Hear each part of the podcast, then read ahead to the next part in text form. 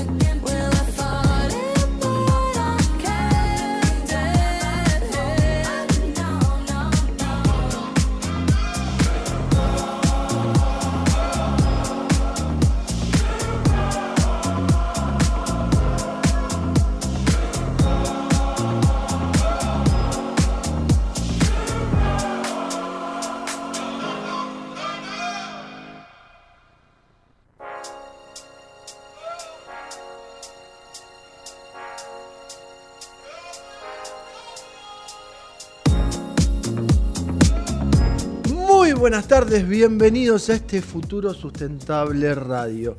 Hoy, 12 de junio, te iba a decir 19, estuve pensando toda la mañana porque...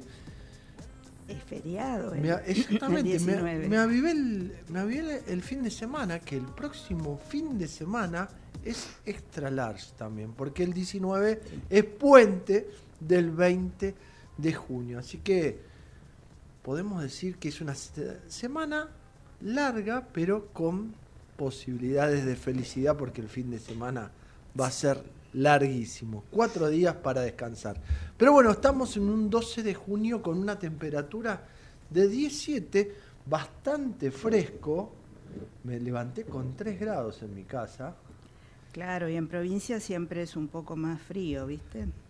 Sí, es más frío. Eh, un par de grados menos. Tenemos un poquito más de aire puro también, Patito. Sí, también eso es cierto, pero siempre hace más frío. Hace un poquito más de frío, pero bueno, hoy una sensación térmica de 17 en la ciudad de Buenos Aires. Te cuento que voy a empezar al revés. Hoy voy a empezar con el deporte, con el fútbol, porque hay que felicitar al nuevo subcampeón mundial juvenil. Antes era juvenil, hoy sub-20 ganó Uruguay el mundial realizado por la Argentina, le ganó 1-0 Italia en una final peleada y sobre el final se abrió el marcador y los uruguayos se quedaron con el campeonato mundial. Un campeonato mundial que en algunas partes pasó como desapercibidos, en otras no tanto porque en la economía le dejó le dejó muchos ingresos hubo más de 300.000 turistas que vinieron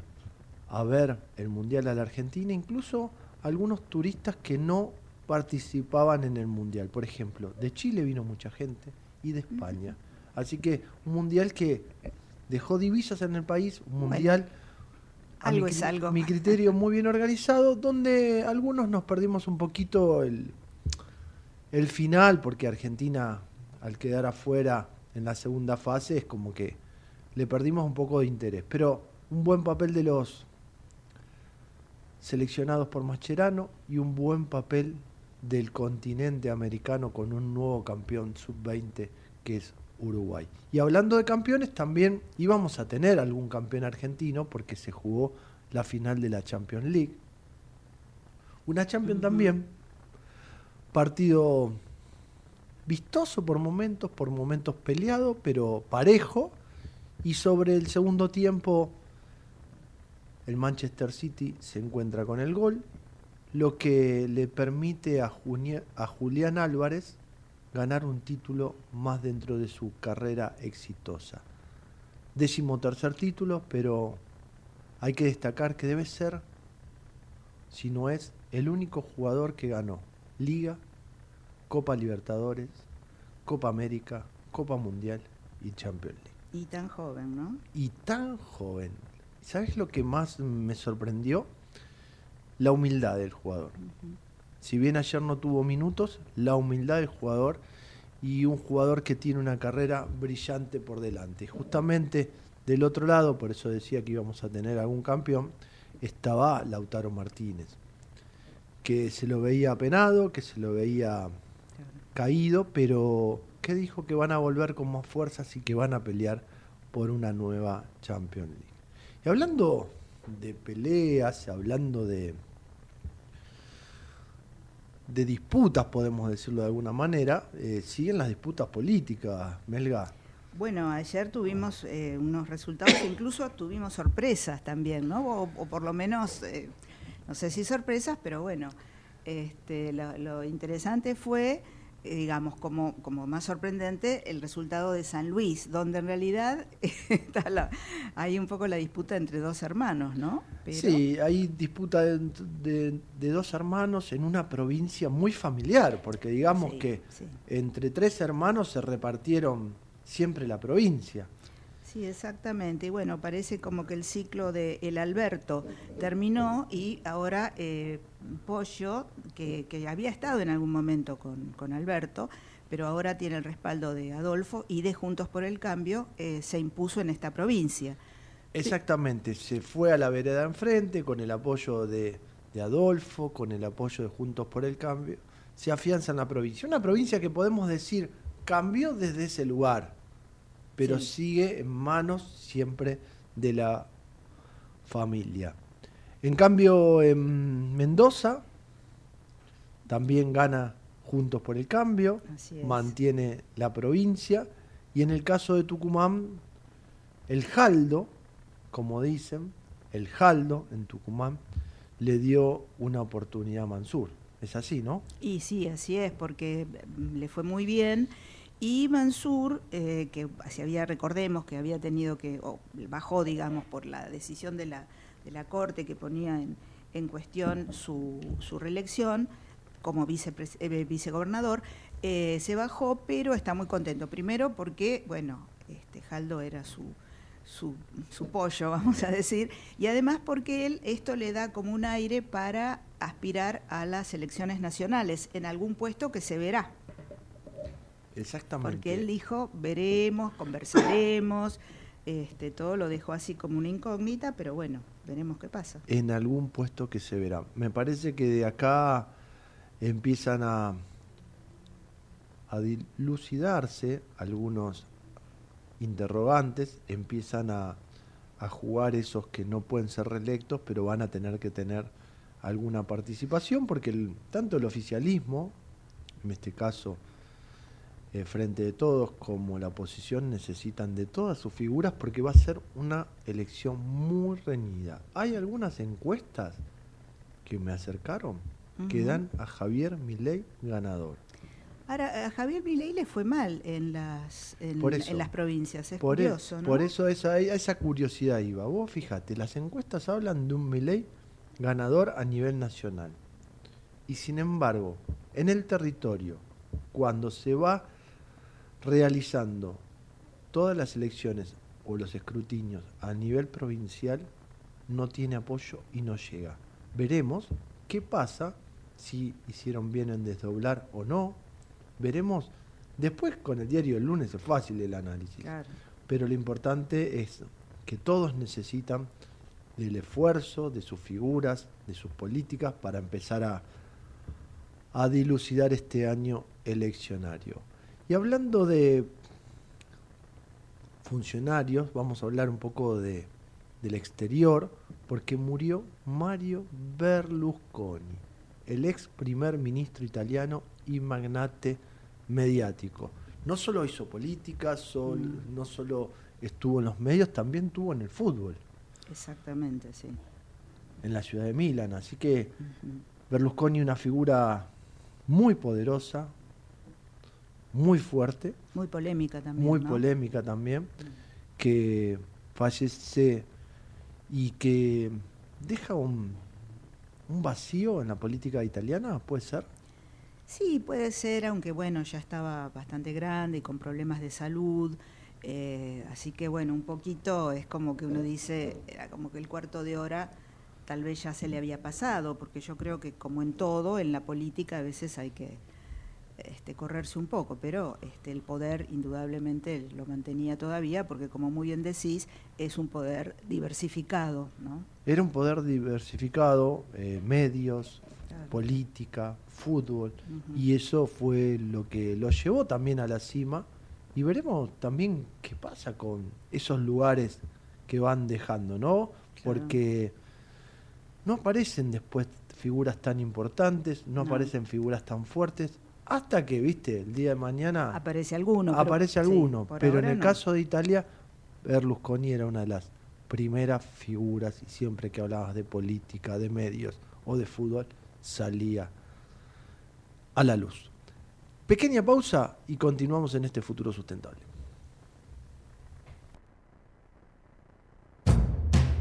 Hola, soy Ramón, el playero de Action Energy, y te cuento que si te subís a ON, nuestro programa de descuentos y beneficios, te vas a dar cuenta que es un programón, porque tenés un 15% de descuento en tu primera carga, 10% lunes y jueves en Quantium, descuentos en supermercados y más beneficios estés donde estés. Subite a ON, que tiene todo lo que estás buscando y por eso es un programón. Promoción válida para los usuarios registrados en ON. Para la primera carga de combustible 15% por única vez y todos los lunes y jueves 10% de descuento en Quantium Combustibles. Tope de reintegro 600 por carga, promociones no acumulables, bases, condiciones, vigencia y estaciones adheridas en onactionenergy.com. Sacar la basura de 19 a 21 horas y dejarla en bolsas cerradas dentro del contenedor negro o gris son pequeños hábitos que podemos sumar para empezar a generar grandes cambios. Juntos podemos construir un futuro mejor. Conoce más en buenosaires.gov.ar barra Ciudad Verde. Brazos abiertos. Buenos Aires Ciudad. Todos los días tomamos miles de decisiones. Las más importantes son las que tomamos cuando pensamos en los demás. En Bayer, innovamos para que cada día podamos tomar más y mejores decisiones para cuidar nuestra salud y cosechar un futuro más sustentable. Y eso es bueno. Bayer, cuidemos lo bueno. ¿Estás por viajar? No importa dónde vayas. Disfruta desde que llegas al aeropuerto. Aeropuertos Argentina 2000 te espera con distintas opciones para darte un gustito. Wi-Fi libre y gratuito, opciones de estacionamiento y mucho más. Aeropuertos Argentina 2000. IRSA. Somos la mayor empresa argentina inversora en bienes raíces. IRSA. Líderes en real estate. Shell Argentina auspicia este programa. En Telecom queremos que todas las personas puedan hacer un uso positivo de la tecnología y descubrir las oportunidades del mundo digital. Conoce más sobre nuestros cursos y talleres gratuitos en digitalers.com.ar. Telecom. Nos unen las ganas de avanzar. ¿Sabías que todos los accidentes por inhalación de monóxido de carbono son evitables? Chequea que la llama de tus artefactos sea siempre azul. No olvides ventilar los ambientes de tu hogar todos los días, verificando que las rejillas cuenten con salida al exterior y las ventilaciones no estén tapadas ni sucias. Y controla las instalaciones internas con un gasista matriculado. Con estos consejos, proteges a tu familia. Metrogas, damos calor. Referencia en la gestión optimizada del agua, de la energía y los residuos Veolia está comprometida en la lucha contra el cambio climático. Veolia innova para desarrollar el acceso a los recursos, preservarlos y renovarlos, en el agua, la energía y los materiales provenientes de los residuos, recuperando y valorizando aquellos que han perdido vida útil. Veolia desarrolla soluciones a medida para las ciudades y las industrias y contribuye a producir nuevos recursos. Para descubrir todas las soluciones clima de Veolia y nuestra oferta de servicios ambientales, visite www.veolia.com.ar. Futuro Sustentable Web. Toda la información online en www.futurosustentable.com.ar. Te despertás, desayunas algo rico, agarras la bici o el micro y a trabajar o estudiar. El mundo está acelerado y ahora la forma de jugar también. Vas a tu agencia de lotería amiga, jugás a la instantánea y podés ganar al instante. La instantánea, rápido, fácil y sin esperar el sorteo. Lotería de la provincia, Gobierno de la provincia de Buenos Aires. 13.16 en la ciudad de Buenos Aires, 11.9 la térmica, el, solcito va calentando un poco la tarde y se va poniendo un poco más agradable. Y hablando de pasarla agradable o pasarla bien, el día jueves 8 de junio festejamos el Día Mundial del Medio Ambiente, una jornada realizada por Futuro Sustentable en la ciudad de Buenos Aires, donde podemos decir nos encontramos con funcionarios, industrias, cámaras y festejamos el Día Mundial del Medio Ambiente discutiendo temática, ¿o no, Melga? Sí, sí, fue muy variado en cuanto a los temas, muy, muy profundo, porque había como distintas miradas, pero se debatió interesante, lindo estuvo. Agradecerle a todos los disertantes, speakers que pasaron por la jornada, pero el eje central fue el cambio climático, el eje central fue, justamente decía, cambio climático y uno de los temas fue el gas como combustible de transición. Este tema que siempre nos trae a la mesa Sabrina Pont, y que compartimos también con empresas de la talla como Metrogas, Transportadora de Gas del Norte y Compañía Mega.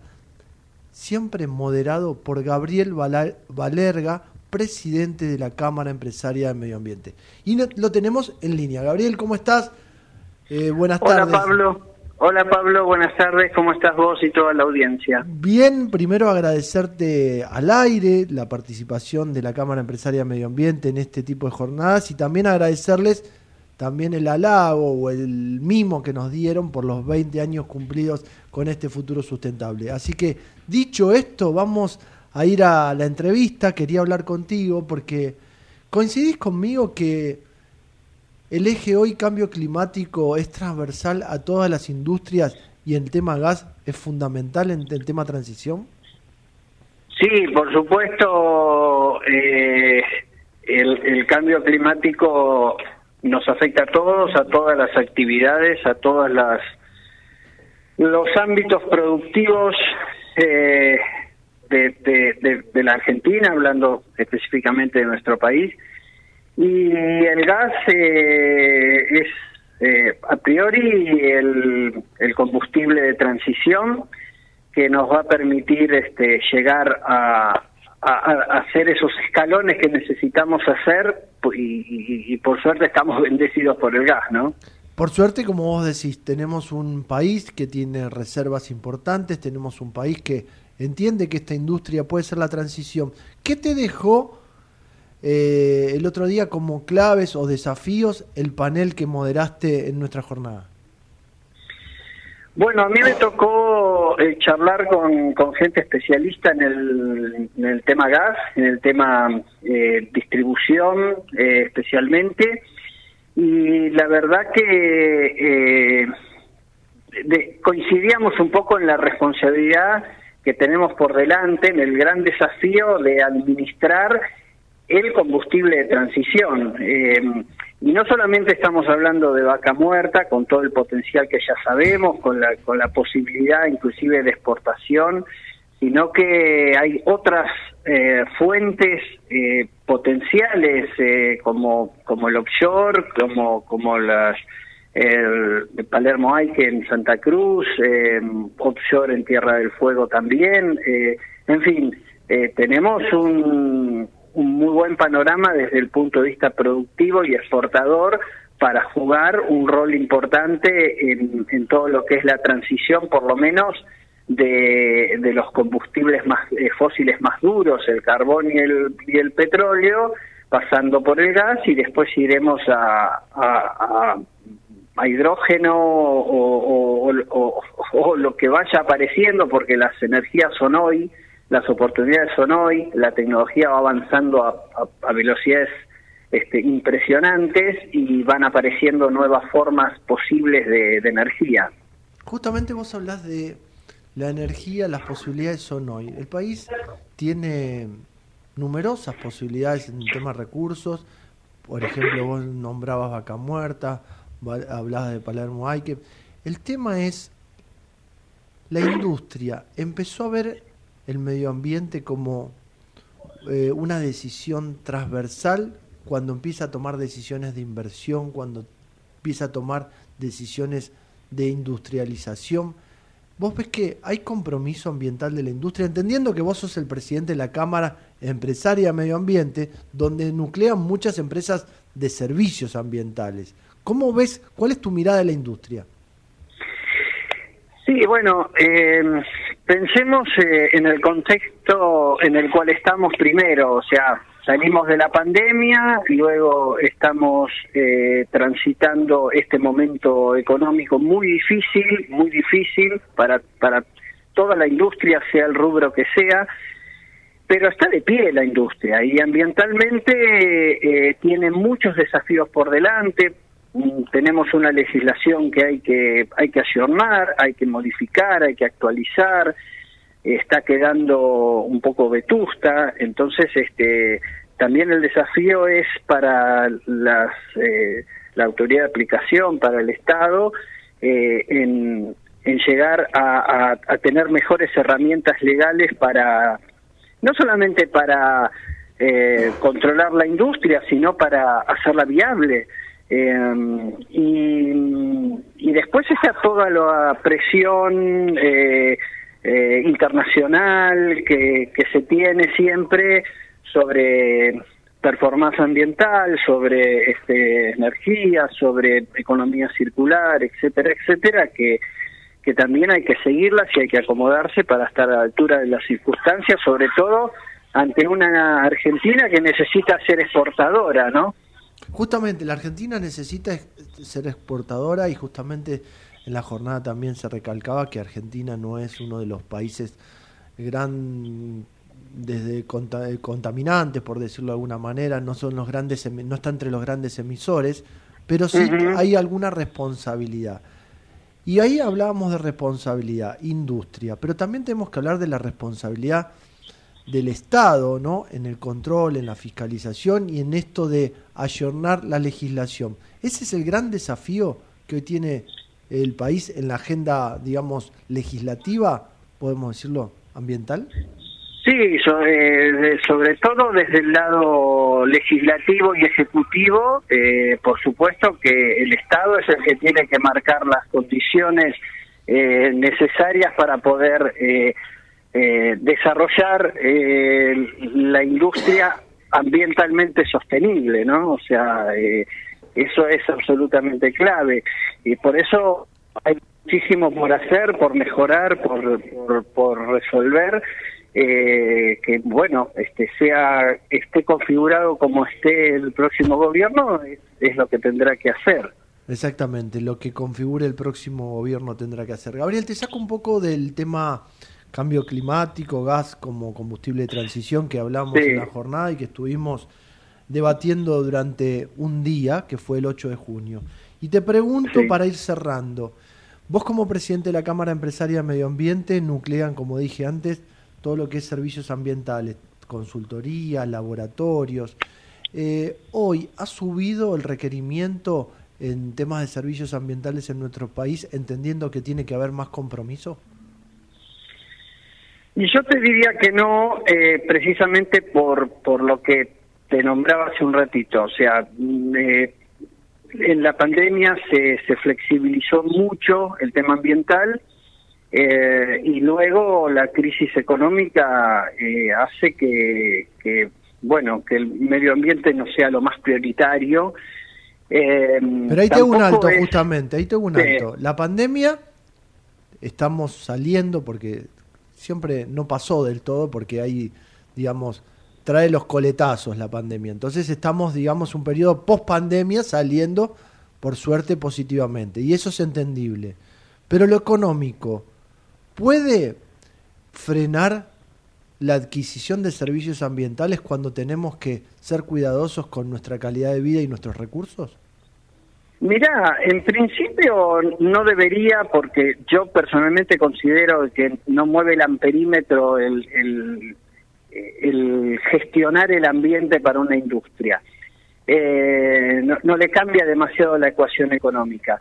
Pero también estamos en un contexto no solamente complicado económicamente para las, las, industrias por, por, por, temas de, adquisición de materias primas, de repuestos, este, complicado todo eso, sino que además tenemos un problema político en la Argentina muy importante, que es esta cosa de que tenemos las elecciones muy cerca, eh, tenemos disputas internas muy fuertes en, el mismo gobierno, eh, entonces los funcionarios están eh, poco activos en toda esta cuestión de fiscalización, porque, bueno, porque hay internas y entonces nadie quiere mover demasiadas piezas, y, bueno, entonces eh, que, lo, que sufre en este caso es el ambiente, de lo que estamos hablando. Eh, esa es otra realidad que no, no se puede ocultar. Eh, realmente, si uno, este año 2023, deberíamos tener otro esquema de trabajo en lo ambiental, en, en general en la Argentina, y no se está dando por estas cuestiones eh, de, de, de, política interna, ¿no? Dicho de otra manera, no queda ajeno el medio ambiente a lo que es la cuestión política. Queda envuelto también en la normalidad del día a día, ¿no? Absolutamente, esa es, esa es otra realidad, tal cual. Eh, tanto a nivel nación como a nivel, bueno, provincia de Buenos Aires o, o otras provincias también. Esa es otra realidad. ¿Y cómo podemos revertir esta situación? Porque yo vuelvo a insistir, entiendo la pandemia, entiendo la crisis económica, pero la gestión, me parece, y acá es una discusión que tenemos todos los días, constantemente, es que la política todavía no se dio cuenta que hay determinados temas, o casi todos los temas que hay que gestionarlos, pero que cuestiones ambientales, como la crisis climática, no se pueden postergar. Y esto es lo que vienen peleando no solo en la Argentina, a nivel mundial, porque también el Acuerdo de París no queda muy claro su implementación y siempre eh, queda medias tintas, por decirlo de alguna manera suave, ¿no? Bueno, sí, después uno tiene eh, los los grandes eh, los grandes intereses o los grandes las grandes pujas que que acá tenemos con varios proyectos de ley como ley de humedales, este, ley de glaciares, ley de bosques, etcétera, que eso es natural que pase, pero pero después estamos en cosas muy chiquitas de, de falta de, de, gestión y de, y de acción de parte del Estado en administrar la salud ambiental. Eh, bueno, yo espero que esto pase pronto después de las elecciones, que se conforme un nuevo gobierno, sea cual sea, eh, y se empiece a, a, ordenar esto y a, y a, normalizar eh, el, digamos, el trabajo de los funcionarios y que todo esté un poco más claro y que podamos rearrancar de vuelta. Eh, lo necesitan todos, ¿eh? no solamente lo necesita el ambiente, también lo necesitan las industrias, las empresas eh, que trabajan en este rubro.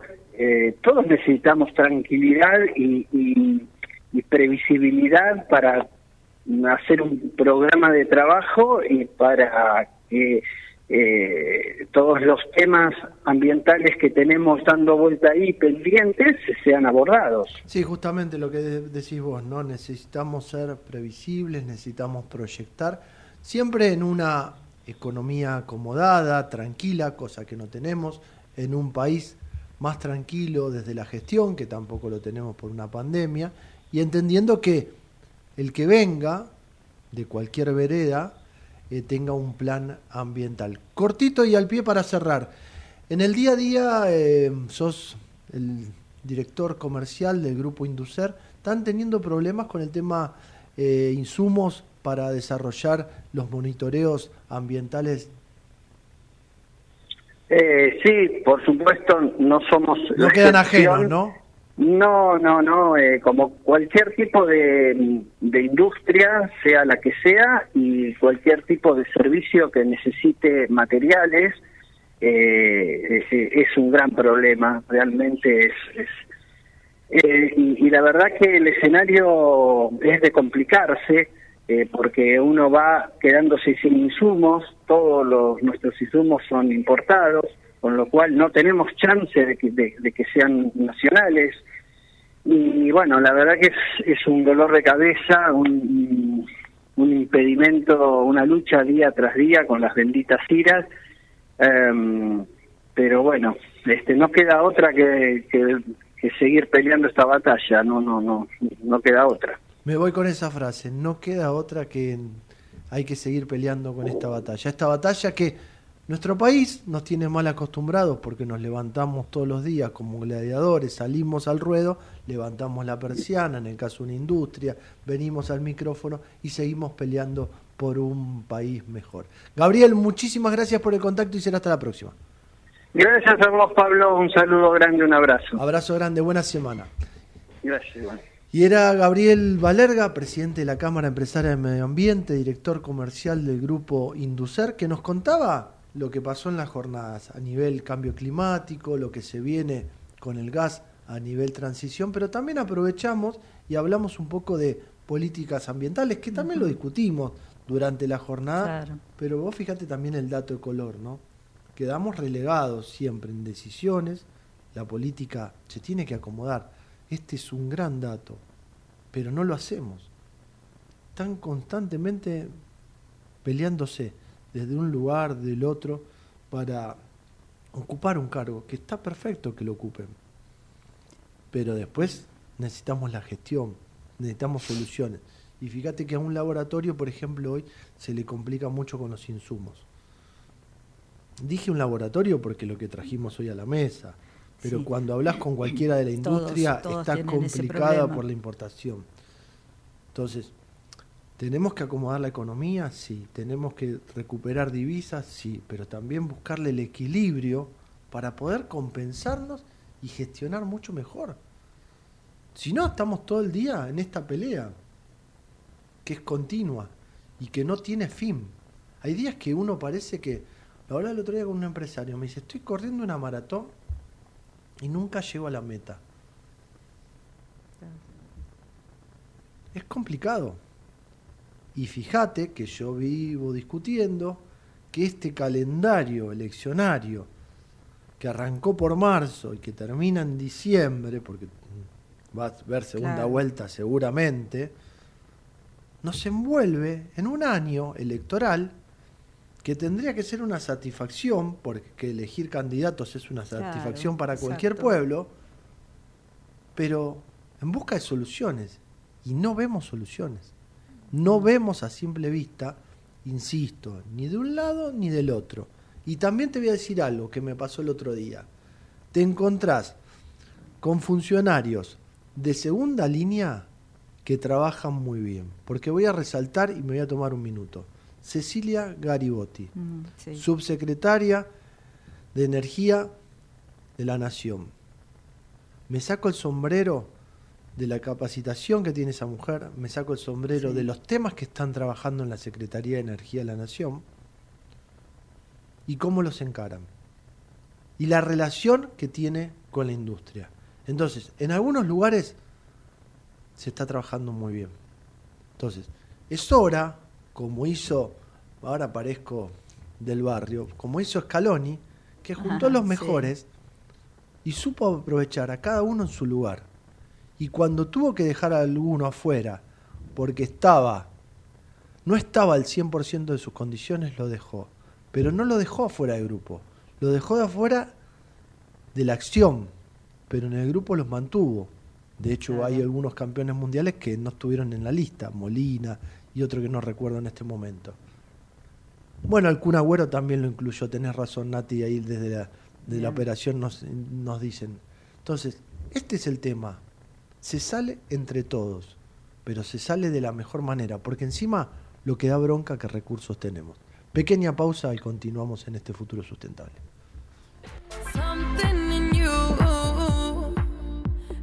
Ecomedios.com AM1220 Estamos con vos. Estamos en vos. American and Merit Hoteles. Primera cadena hotelera argentina. 3, 4 y 5 estrellas. Más de 20 destinos de Argentina y el Cono Sur. Aprovecha el código promocional Puro Branding con el 10% de descuento para los hoteles American Córdoba Park, American Executive Córdoba, American Buenos Aires Park, Merit San Telmo y American Executive Mendoza Hotel hasta fin de año. No válido para fines de semana largos. American and Merit Hoteles. Informate en ecomedios.com. Seguinos en TikTok, arroba ecomedios 1220.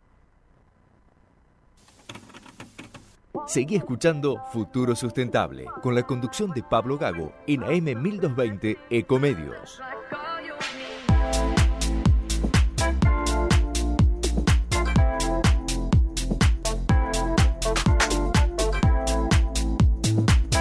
Continuamos en este futuro sustentable. No sé si la tengo que presentar de esta manera, pero sí me di el gusto también en la jornada que hicimos el 8 de junio de agasajar por los 20 años de futuro sustentable a una personita entrañable, muy querida, que también cumplió 20 años con nosotros. Y es mi querida amiga Sabrina Pont. ¿Cómo andas, Sabri? Hola, Pablo. ¿Cómo estás? Buenas tardes. Decime que te sorprendí. Sí, muchísimo, muchísimo. Fue una hermosa sorpresa, la verdad que no lo esperaba. Eh, y, la- y bueno, como te lo dije ahí en el día de la jornada, muy agradecida por este reconocimiento, eh, muy feliz de ser parte de este, de este gran, eh, no sé, eh, emprendimiento, eh, proyecto, realidad, todo, o sea, la- las cosas, por todo lo que hemos pasado ¿no? en estos 20 años, eh, bueno, yo estuve un ratito, en, un, tuve un impasse afuera, pero después volví eh, y, y bueno, aquí estamos de vuelta. A ver, eh, justamente recién en nuestra hablábamos. nueva etapa. Hay que jugar con los mejores jugadores. Y a veces los mejores jugadores también pueden irse a probar suerte. Y lo hiciste, era otra etapa de tu vida. Eras más joven, tenías otros intereses. Y seguramente van y vienen. Lo importante. Pero nunca, nunca estuvimos lejos. No, estuvimos siempre cerca. estuvimos conectados, tenés razón. Pero lo importante es el respeto. Y el otro día. buenas, sí, nuevas conexiones, ¿no? Bueno, este, esto de, de volver y hacer radio, eh, yo te, te lo dije ahí en- de- durante la jornada, yo aprendí a hacer radio con vos, o sea, Pablo, o sea, para mí es este maravilloso eh, es todo este proceso, porque bueno, siempre fui periodista de gráfica, eh, y bueno, esto de hacer radio es todo un desafío que día a día, digamos, sigo aprendiendo. Mira, yo, Así vos que, bueno. aprendiste a hacer radio conmigo y yo sigo aprendiendo de la vida con vos porque me acompañás, me aconsejás, pero fuera de, de esta pequeña broma, que es verdad, porque sigo aprendiendo, es que aprendí también con la edad que hay que darse los gustos en vida. Y cuando digo darse los gustos en vida, el otro día cuando se me ocurre agasajarte, porque hace 20 años que trabajás con nosotros, era un mimo, no solo un mimo hacia vos, un mimo hacia la persona, sino también un mimo a que los que te siguen, que son tus hijos, entiendan que tienen una madre que trabaja todos los días con responsabilidad, que tienen una madre que es periodista, que escribe en los mejores medios del país, porque escribís para el sur, escribiste también para eh, acá en la ciudad de Buenos Aires, pero que, lo- que lo hace con responsabilidad. Me parece que esos valores son los que hay que transmitirles y desgraciadamente no pudieron estar presentes porque el colegio no se El los horario, permitía, la distancia difícil. no se los permitía, pero lo Estamos un importante poco lejos, pero no, no, igual este... hay que empezar a, a mostrar esto y esos son los valores, Abri. Por eso te lo agradezco nuevamente y te digo, me di el gusto porque sos, lo dije en castellano el otro día, sos una periodista de la hostia. Así que bueno, hablando de la realidad que nos Bueno, toca cubrir, Gracias, Pablo, siempre. eh, vamos a hablar de minería hoy. Bien. Sí, ¿San Juan integra la mesa del oro a nivel nacional? ¿Ese es el Mesa del título? oro, ¿viste? O sea, teníamos la mesa del litio, después salió la mesa del cobre, finalmente tenemos mesa del oro. ¿Y por qué empiezan a aparecer estas mesas, el A ver, son distintos tipos de, de conformación y distinto tipo de, digamos, de, de ocasión también. De, a ver, digamos, la mesa del litio se, se armó hace un año, un poco más más o menos, eh, por eh, iniciativa de las provincias del norte eh, del NOA que están este, encabezando, digamos, que tienen la mayor parte de las reservas de litio del país, eh, que son Salta, Catamarca y Jujuy. Y de luego se incorporó el gobierno nacional en esta mesa para discutir qué políticas eh, o cómo se debía regular, digamos, la producción de litio a nivel nacional. Luego sur- surgió recientemente, hace apenas 15 días, la Mesa del Cobre. La Mesa del Cobre es una iniciativa privada. Eh, surge desde el ámbito de la CAEM, de la Cámara Argentina de Empresarios Mineros. Se eh, propusieron de- desarrollar una mesa que englobe a todos los empresarios con proyectos de cobre en el país para también eh, explorar posibilidades de inversión o de mejora de condiciones o de, digamos, de accionar frente a las autoridades para una mejora de condiciones en cuanto a lo que es la, eh, el desarrollo de inversiones, porque bueno, son inversiones que todavía están eh, por hacerse. ¿Te puedo Es hacer un alto ahí? ¿Te puedo hacer un alto ahí? A ver, y corregime. La del litio la, la empezaron a conformar las provincias. Las provincias del norte, al no ser escuchadas Sí. por la nación para poder implementar políticas de desarrollo del litio, se conforman a través de tres provincias. Hasta ahí me seguís y está ok, ¿no? Sí, sí, sí. La del cobre la conforman los privados. Porque también, al querer darle más impulso a la actividad para poder implementar alguna política que lo favorezca, los privados se juntan. Exactamente. Y faltaba que la nación convoque una mesa. bueno, la nación. ¿No me equivoqué entonces? No, exactamente. La Secretaría de Minería de Nación convocó lo que se, hoy se llama la Mesa de, Oro. La Mesa de Oro. Y la integra con autoridades provinciales de las provincias con minería de oro, que son en este momento eh, Santa Cruz, eh, San Juan y también eh, Salta, tiene oro, también minería de oro. em, ¿Y Catamarca también está? Catamarca creo que también está, aunque hoy por hoy no tiene una, no tiene mina activa, pero sí está. Ah, sí, tiene mina activa, perdón, me equivoqué. Tiene mina activa, pero es una mina que no exporta, pero bueno, eh, vende el mercado interno, que es la mina Farallón Negro. Eh, es un, de, menor escala, pero sí, tiene una mina de oro.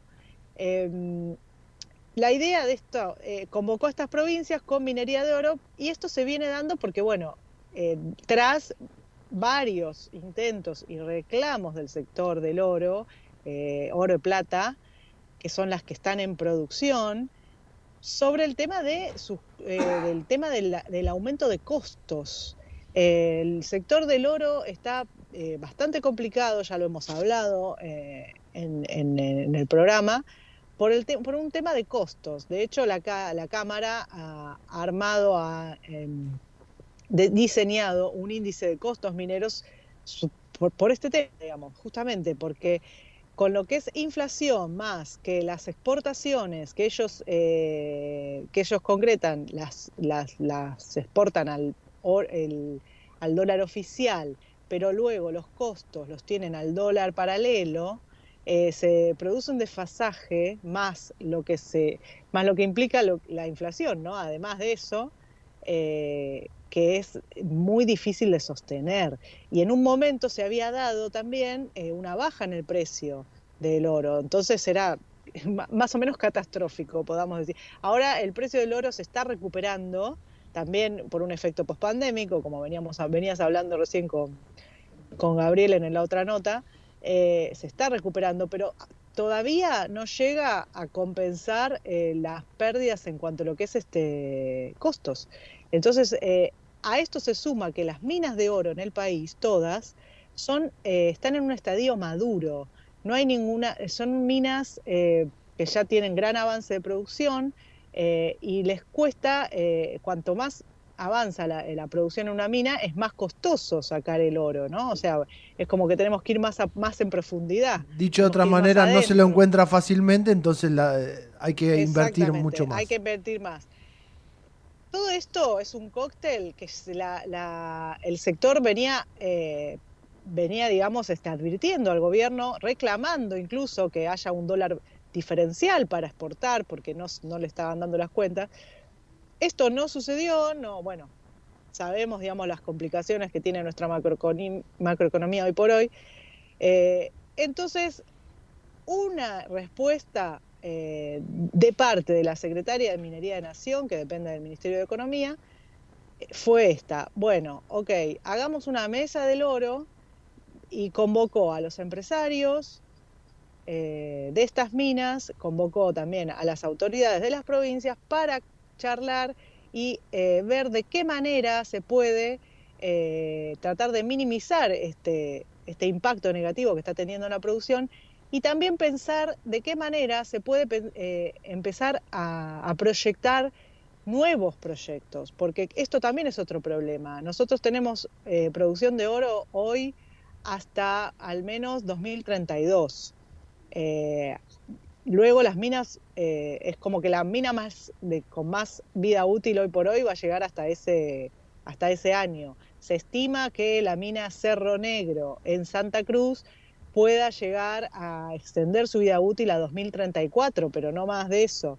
A ver, Necesitamos inversión en exploración para extender vida útil de las minas en producción o al menos empezar a pensar en nuevos proyectos que puedan empalmar con los cierres de estas minas. ¿Qué quiere decir esto? O sea, si cierra una mina, que se pueda pensar que en, ese, en ese proceso de cierre empieza a producir otra. ¿Por qué? Porque nos va a dejar, si no, eh, todo lo que es la cadena de valor que, que genera una mina de oro sin trabajo. O sea, ¿Sabes qué estaba pensando, Sabri, mientras vos hablabas?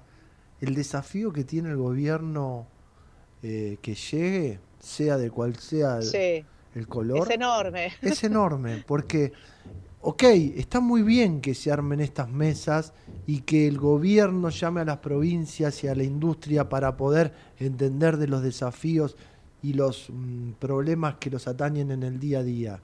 Pero es desafíos es empezar a acomodar la cantidad de dólares que tenemos, mm. porque las diferencias cambiarias son terribles. Y después empezar a tratar de traer inversiones para nuevos proyectos. Claro. Sí, sí, sí, sin duda. O sea, vos pensás que... No es un nudito, ¿eh? No, no, es un montón. Es un montón, pero bueno, es, lo, es lo que es lo que es un montón, pero esta es la situación, o sea, es la, situación. por eso está bueno que lo traigas a la mesa para que la gente también empiece a pensar. Yo te estaba escuchando como si fuera un oyente.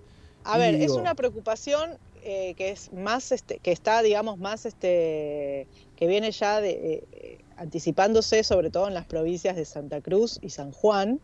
Eh, los, los, gobernadores de esas provincias vienen trabajando muy muy este, comprometidos con esto porque a ellas son las que más afecta.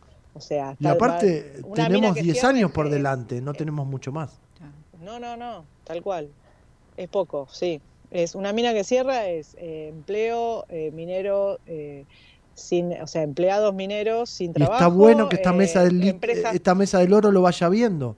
El problema es que lo tengan que resolver y ya es lo que este gobierno saliente. Pero bueno, es lo que hay. Sabri, no tengo más tiempo. Te despido y siga. Cortita, cortita, dígame. El viernes, te cuento, un hito tenemos en, la, en, el sector litio. ¿Qué pasó? El viernes pasado, 9 de junio, se, la mina Exar eh, en Jujuy, que tiene el, su proyecto, su planta ya eh, de Cauchalaros, eh, sacó la producción de su primer litio ya entró en producción la minera Axar. Ya tenemos tres minas de litio en producción en el país. Esto es importante porque, bueno, teníamos la mina Laiven en Catamarca desde fines de los 90 en producción. En 2014 se puso en producción la mina, eh, la mina, digamos, Sales de Jujuy. Y hoy, el, eh, ahora, 2023, nuestra tercer mina de litio en producción, así que esto es importantísimo. Más de 10 años trabajando en la construcción, eh, no, en la, desde, desde que se exploró, desde que se empezó a explorar hasta que se empezó a construir a unos 5 años, eh, mil, a cerca de mil millones de dólares se invirtieron para que esta planta empiece a producir. Así que bueno, es importante para el país y para, para el sector también. Y bueno, veamos, digamos, si en principio se, estima que este año va a producir unos 10.000 toneladas, que va a sumar a la producción este, nacional, que es de unos 37.000 toneladas. Esto es importante, pero tiene una capacidad pensada para 40.000 hacia el año que viene, así que esto nos va a duplicar la producción de litio argentino.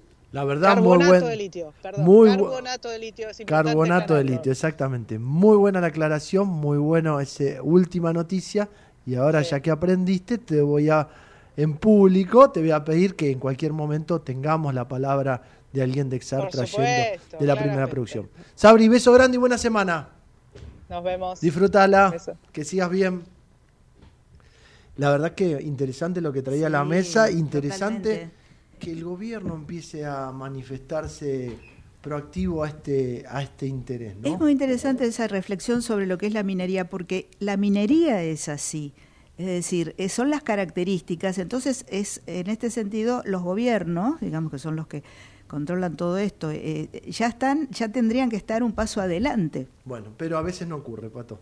A veces no ocurre. Pero bueno, hablando de cosas que ocurren, miércoles 14 de junio va a ocurrir la segunda Expo Desarrollo Sustentable 2023 y tenemos en línea a Claudia Kalinek, presidenta de K3 y directora ejecutiva del grupo Pelco. Buenas tardes, Claudia, La Melga y Pablo Gago te saludan. ¿Cómo estás?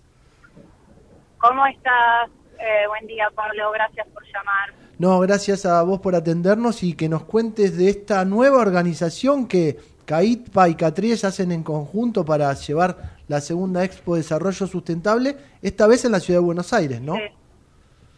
Sí, esta vez lo hacemos en Cava, en sede de la UBA de Ciencias Económicas. Eh, y la verdad, nada, estamos muy contentos porque la, la primera experiencia el año pasado fue para, para nosotros este, muy bueno porque reunió al sector, si bien obviamente nos tratamos y somos colegas, el hecho de hacer un evento todos juntos y mostrar la actividad eh, fue muy positivo, así que estamos muy contentos con esta segunda edición ahora.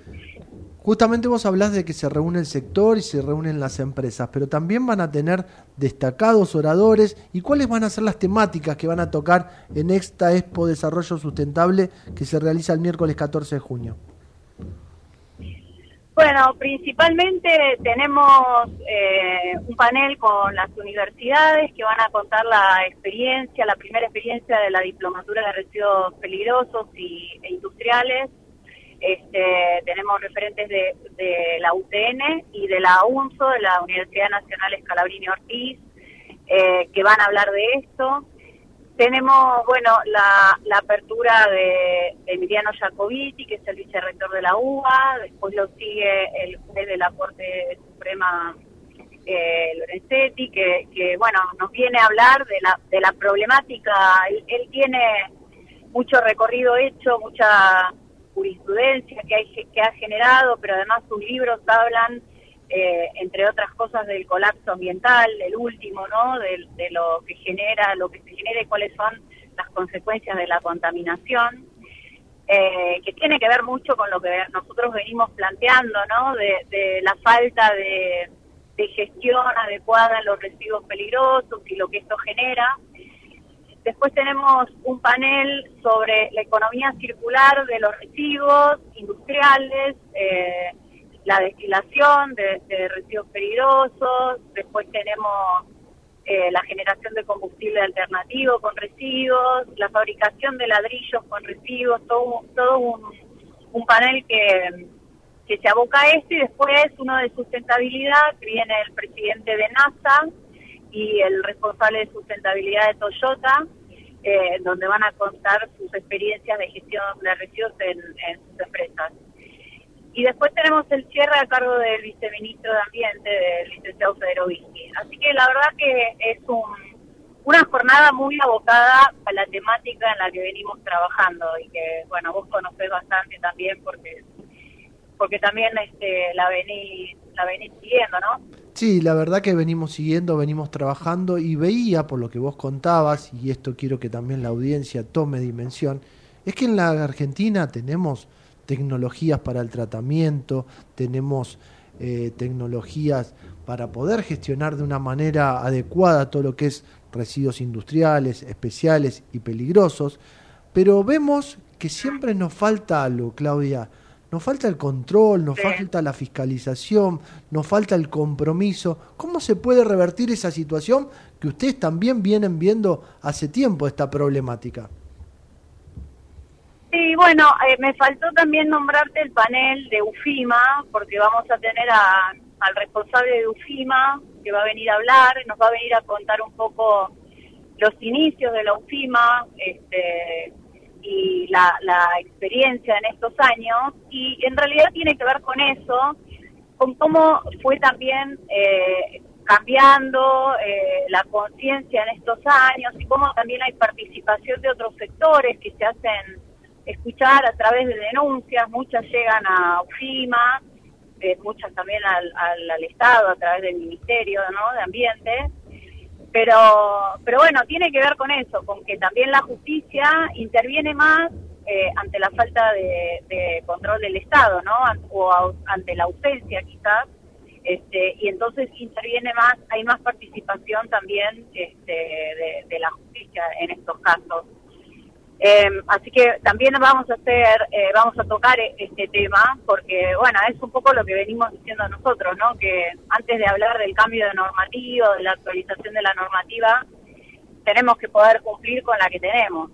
Este, que, es mucha también la normativa que tenemos en materia de residuos peligrosos en Argentina. Cuando hablamos de UFIMA es la Unidad Fiscal para la Investigación de Delitos contra el Medio Ambiente, ¿no? Esto hay que aclararlo para la audiencia, para que lo entienda. Y justamente vemos que por los estudios que se realizan y por los, los datos que nos llegan de los observatorios, que en este caso son universidades, que hay casi un 85 por ser generoso, un 85% que no trata bien sus residuos de la industria. Sí, sí, sí, está siendo generoso. Sí, por eso, estoy siendo generoso. Sí, sí, sí. Sí, es, es tremendo, porque bueno, lo que venimos diciendo nosotros es eso, que, que si logramos que ese residuo se canalice por el sector formal, eh, esto sería un círculo virtuoso, se generarían empleos, empleos que están este, formalizados con, con en, el marco de un sindicato, se pagarían impuestos, se, invertiría más también en generar este la ampliación de, de, la, de la capacidad de producción, si hiciera falta. Pero bueno, estamos ahí queriendo dar vuelta a la rueda, ¿no? Que, y cuesta, pero, pero bueno, ya iniciamos el camino y, y allá vamos, ¿no? Nosotros creemos creemos que es la manera, este, visibilizar el tema, hablar del tema, seguir con el informe todos los meses y, y, plantear esto, ¿no? Que el sector nuestro es un sector industrial también, el tratamiento de los residuos se lleva adelante en industrias, en plantas de tratamiento y, y se recolectan con camiones también, porque bueno, de manera directa tenemos eh, gente contratada, pero también lo hacemos a través de la contratación de proveedores como transportistas, logísticas y todo lo que tiene que ver con el funcionamiento de nuestras industrias. Claudia, para ir cerrando, el 14 en, en la Universidad de Buenos Aires, en, el, en la Facultad de Ciencias Económicas, la entrada es libre y gratuita del evento. Sí, la entrada es libre y gratuita. Eh, pedimos que se inscriban a la, en la página del evento expodesarrollosustentable.com.ar, pero sí es, es libre la entrada. Bárbaro, entonces repito, expodesarrollosustentable.com.ar se pueden inscribir de manera libre y gratuita. Y lo importante es que participen todos para entender de la temática y para seguir apoyando este camino, como decías vos, de la transformación y ojalá que todos entren en un ciclo, en un ciclo virtuoso donde podamos entender que la industria trate mejor y responsablemente sus residuos. Claudia, muchísimas gracias por el contacto. ¿eh? Así es.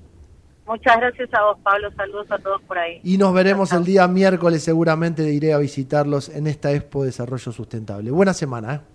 Dale, te esperamos. Buena semana. Éxitos. Hasta luego. Y era Claudia Kalinek, presidenta de Catriz y directora ejecutiva del Grupo Pelco, que nos contaba de esta segunda edición de la Expo Desarrollo Sustentable 2023 que se llevará a cabo el 14 de junio en el auditorio del edificio anexo de la Facultad de Ciencias Económicas de la Universidad de Buenos Aires. Inscripción libre y gratuita en expodesarrollo.com.ar. Pequeña pausa y continuamos. Se me fue la primera hora. Continuamos con la segunda hora de Futuro Sustentable.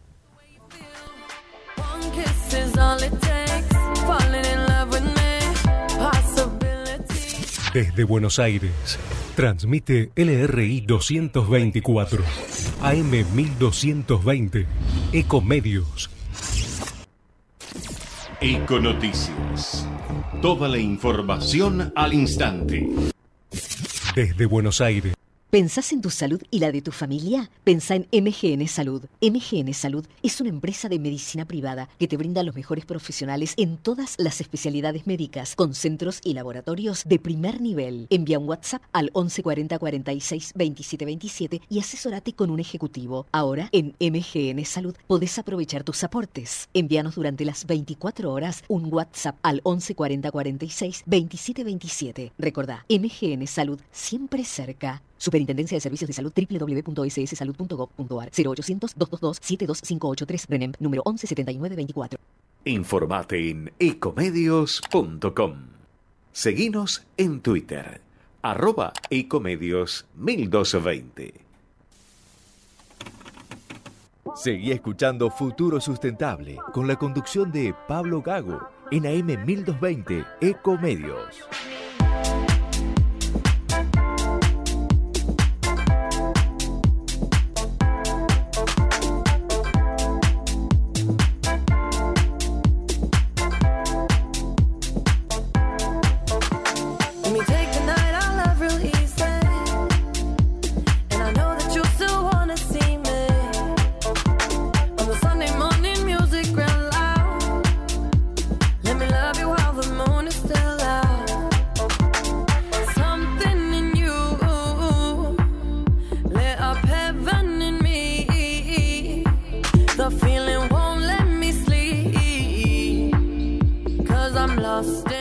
Seguimos en este futuro sustentable.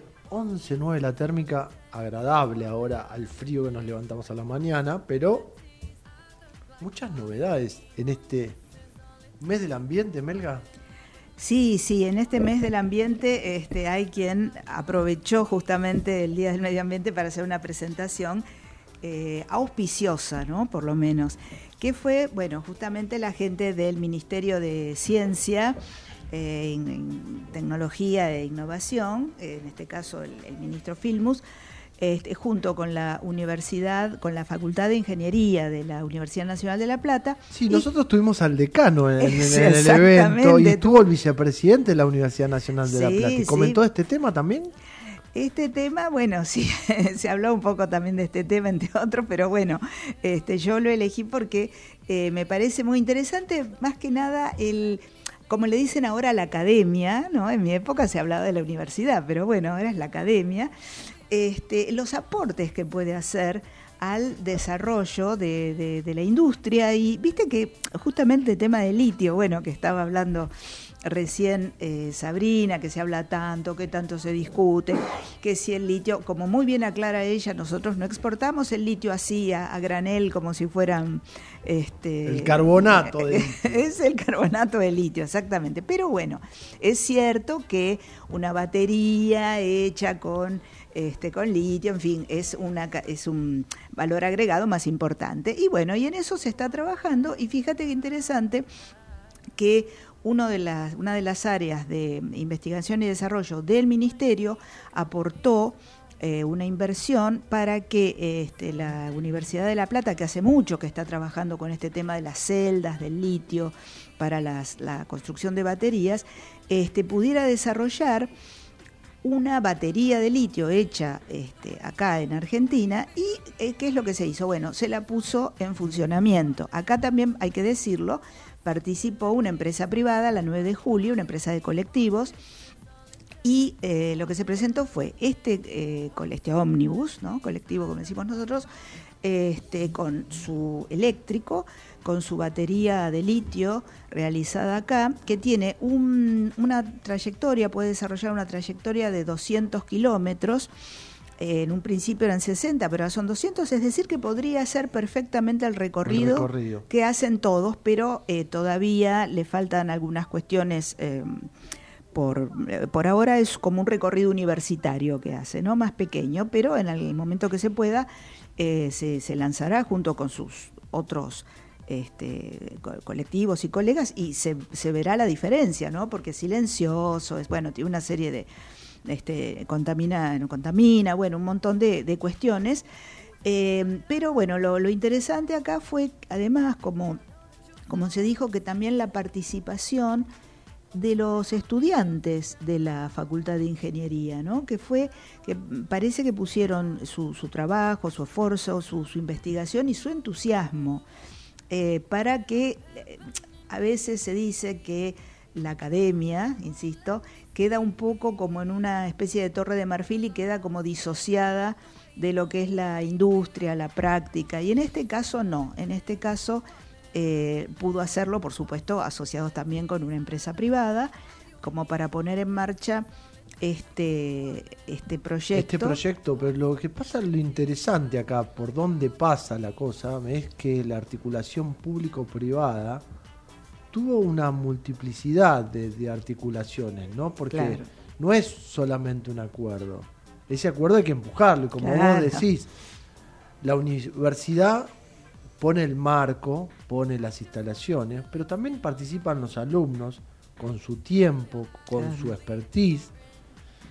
Y me parece que quedó muy claro también el otro día en el evento, cuando tuvimos la palabra de Fernando Tauber, vicepresidente de la Universidad Nacional de La Plata, eh, quedó claro que toman un rol fundamental en lo que es el desarrollo de nuevas tecnologías Claro. y en este caso hasta teorías sustentables. Claro, exactamente. Porque en la electromovilidad, lo hablamos con Sabrina, lo hemos hablado contigo, lo hablamos en todos los lugares que podemos recorrer, es un camino de ida. Pero hay que desarrollar un montón todavía de habilidades, porque, por ejemplo, nosotros tenemos carbonato de litio, litio.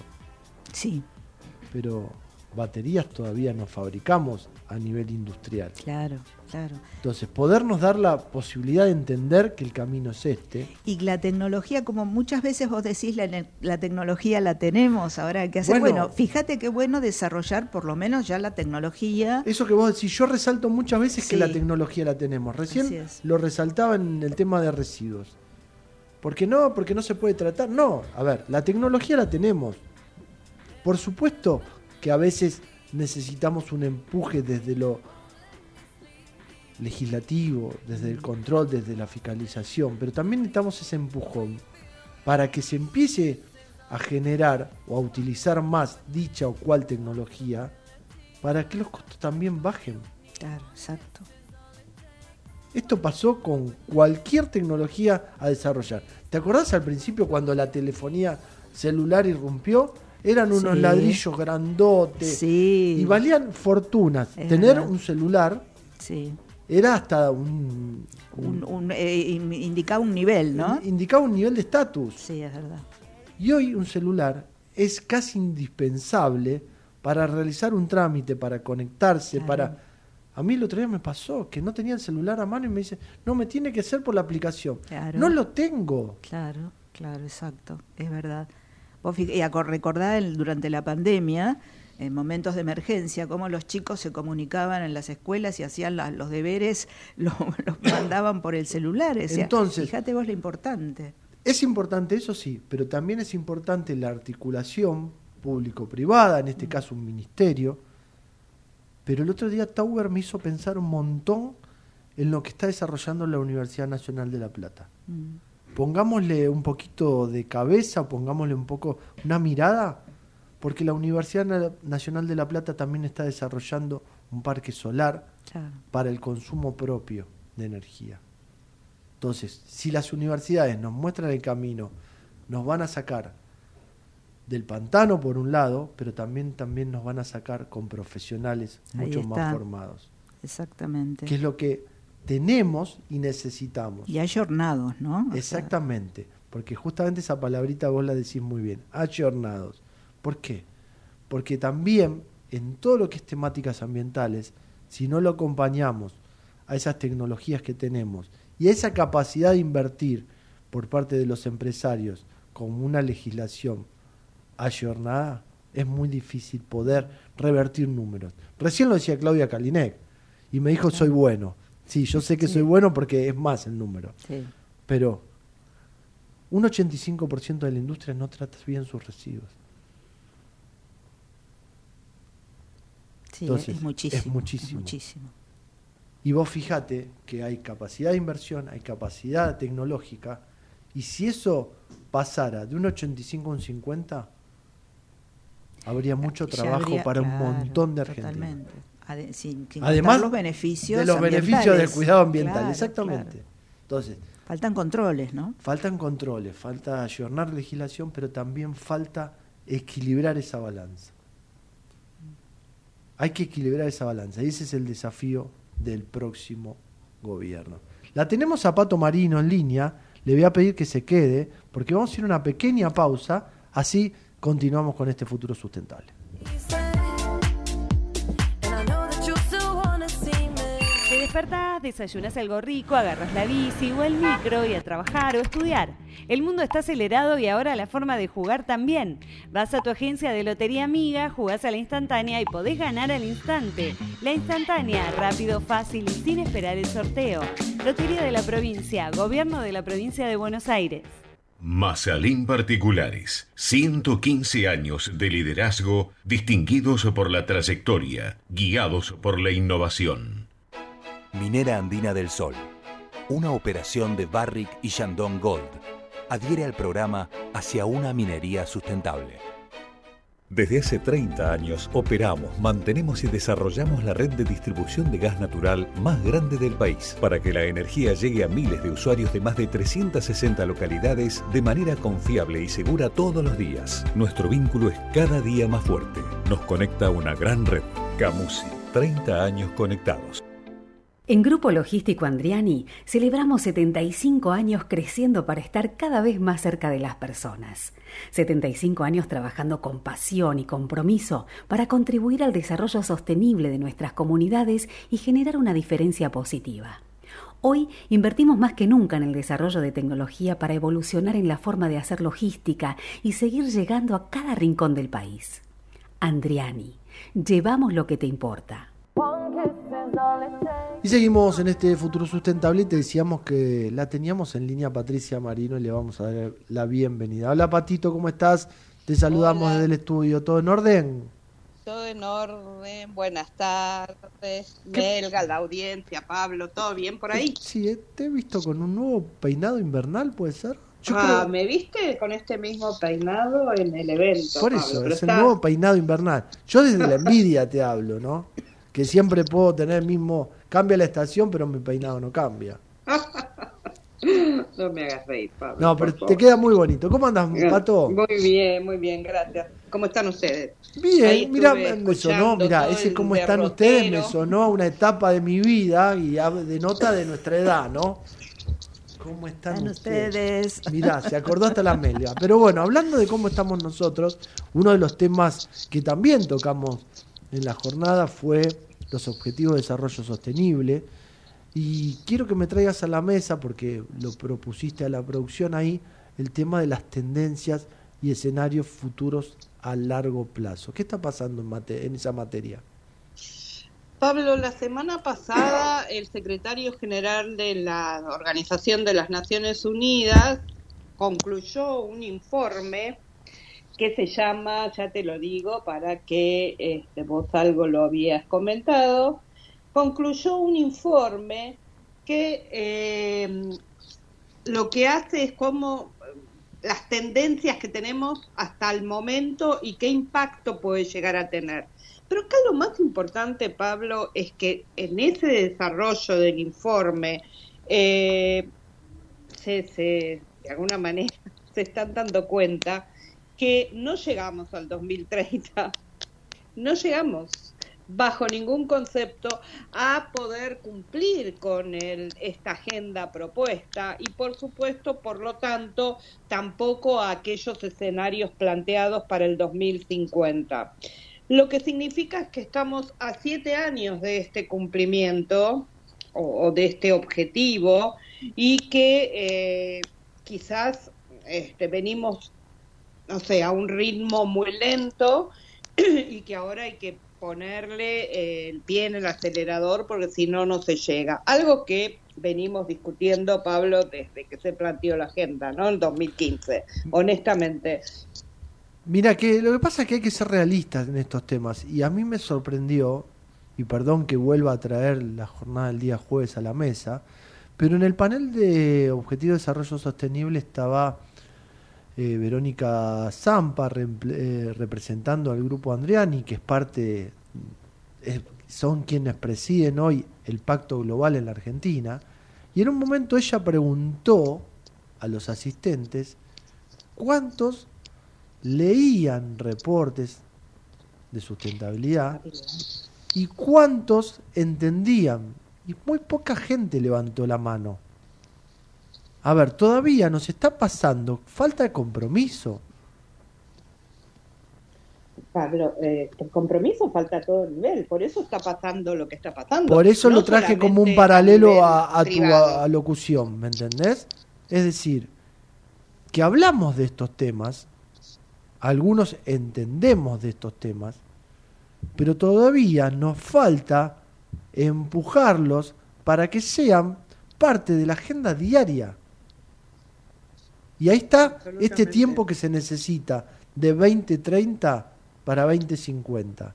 Porque el 2030 parece muy lejano, pero está a la vuelta de la esquina. Cuando Sí. nos queremos acordar estamos a seis años y medio. Exactamente.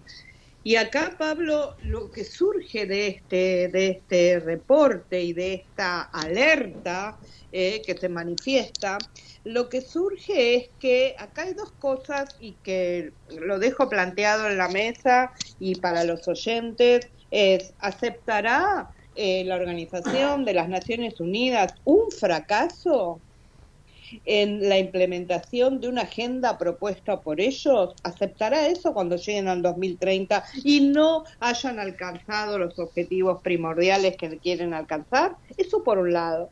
Por otro lado, ¿qué está instando este informe, Pablo? Este informe está instando, vamos, probemos con lo que hay, apuremos hacia la transición. Y acá tenemos también algún pe- pequeño o, gran riesgo, ¿no? Porque acudamos a la inteligencia artificial, acudamos a la biología sintética, acudamos al- a, a- a estas ventanas emergentes que todavía no están siendo probadas, pero que se requieren eh, poner ya en marcha para acelerar la, eh, la aceleración hacia los objetivos. Y el último punto de, dentro de todo lo que es el informe es ¿Van a querer hacer un acuerdo global legalmente vinculante como se está planteando con los plásticos? ¿Van a proponer que todos los países miembros tengan medidas ya reguladas que ahora están en carácter de implementación, de voluntad, de que cada país con su normativa, cada país con su marco legal? ¿Van a, van a poner algo que sea este, legalmente vinculante en todo el país? ¿Qué es lo que lo que podemos llegar a, a- lo que puede llegar a pasar? Este este informe, Pablo, se se elabora en función de la próxima reunión que va a haber en julio del 2023, que es el Foro Alto Político de Desarrollo Sustentable. Es un foro que en, la onceava reunión de este foro se va a plantear básicamente el cinco de los objetivos este, de desarrollo sustentable. Se va a focalizar en cinco de esos objetivos.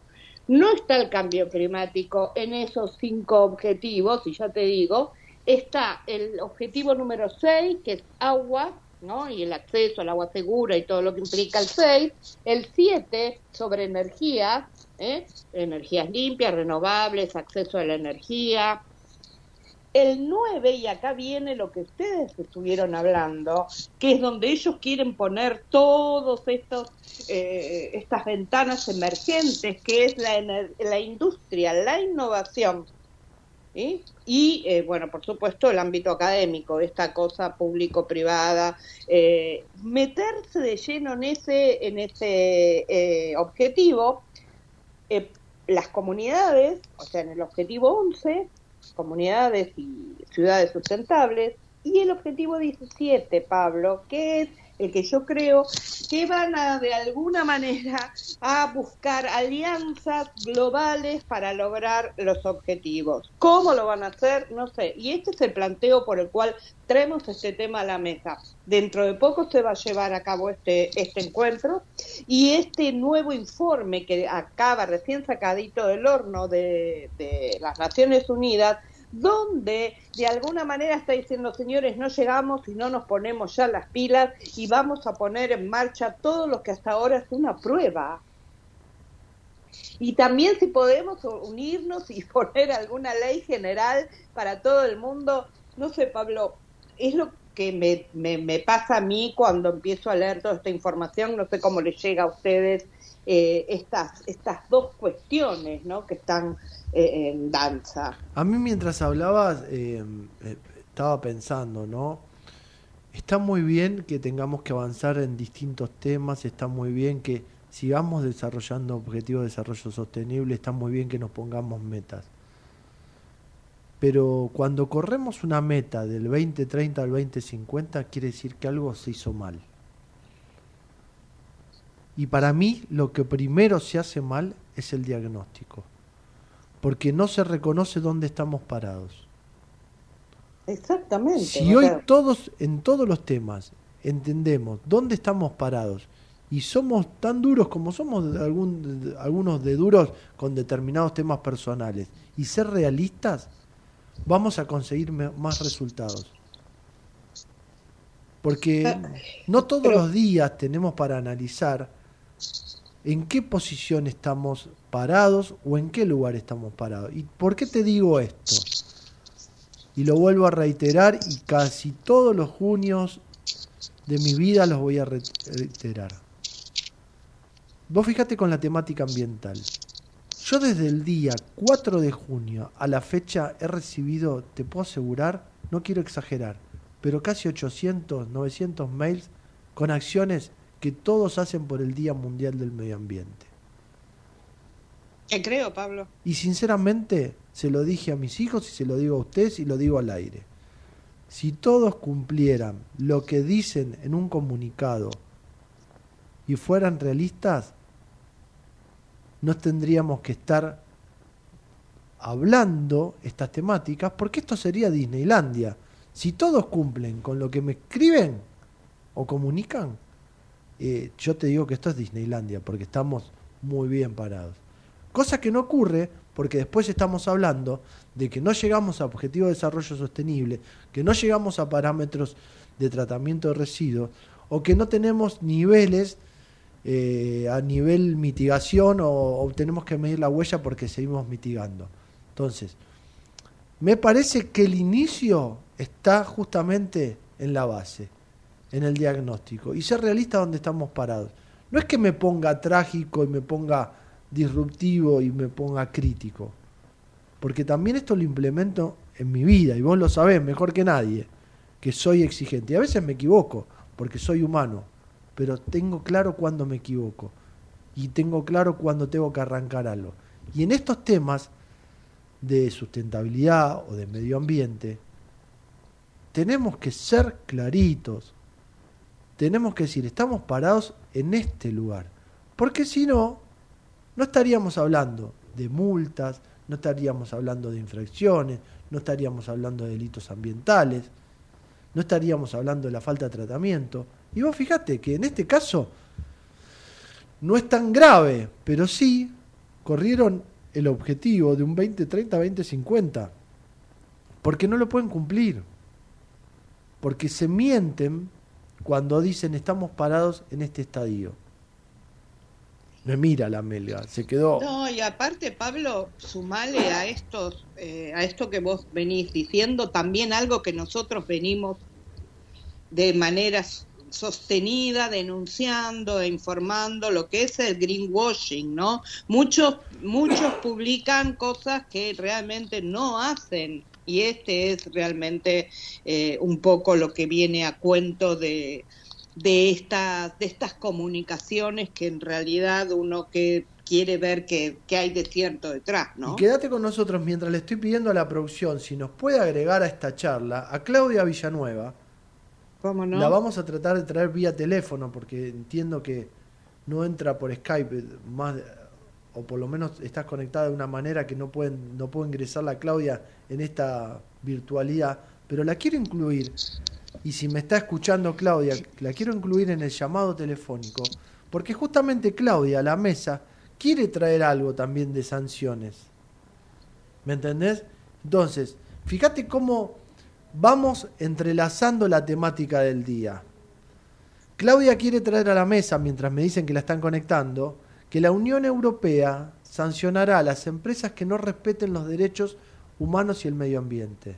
Exactamente. Entonces, si los tenemos que sancionar es porque las cosas no se cumplen. Si los tenemos que sancionar es porque hay alguien que me está corriendo la realidad o me está diciendo una cosa por otra. ¿Es así, doctora Villanueva? Bienvenida. Hola, ¿qué tal a todos? Este, sí, los estaba escuchando atentamente y por Skype, no me reten porque los estaba No, escuchando. no, no, no, está perfecto.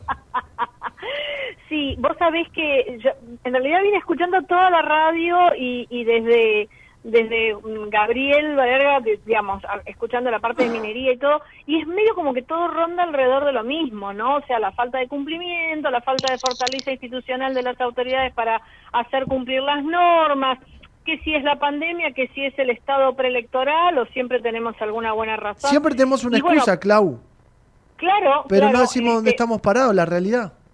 en realidad que en esto me permito disentir un chiquitito con vos. Yo creo que todos saben dónde estamos parados. No quiero decir dónde. El tema es que, eh, bueno, como comentaba recién Patricia Marino, estos informes nos los, no los hace cualquiera, los hacen gente que está muy informada, que está muy capacitada eh, y y pasa lo que pasa con las leyes, Pablo, y esto lo hemos hablado muchas veces. ¿Viste cuando en la Argentina sancionamos una ley y decimos, y ahora esto hay que hacerlo en 180 días?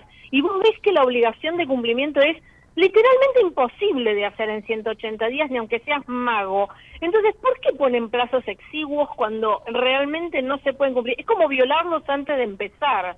Entonces, es esto, digamos, esta manera de ver las cosas casi como ridículas, ¿no? O sea, o ridiculizando la realidad y las posibilidades. Total, igual no va a pasar nada, este, sigamos para adelante. Tenés así, razón, ¿no? Claudia, cuando dijiste, sabemos dónde está, o saben dónde están parados, pero el tema es que a veces lo quieren esconder, como se dice a veces, esconder bajo la alfombra.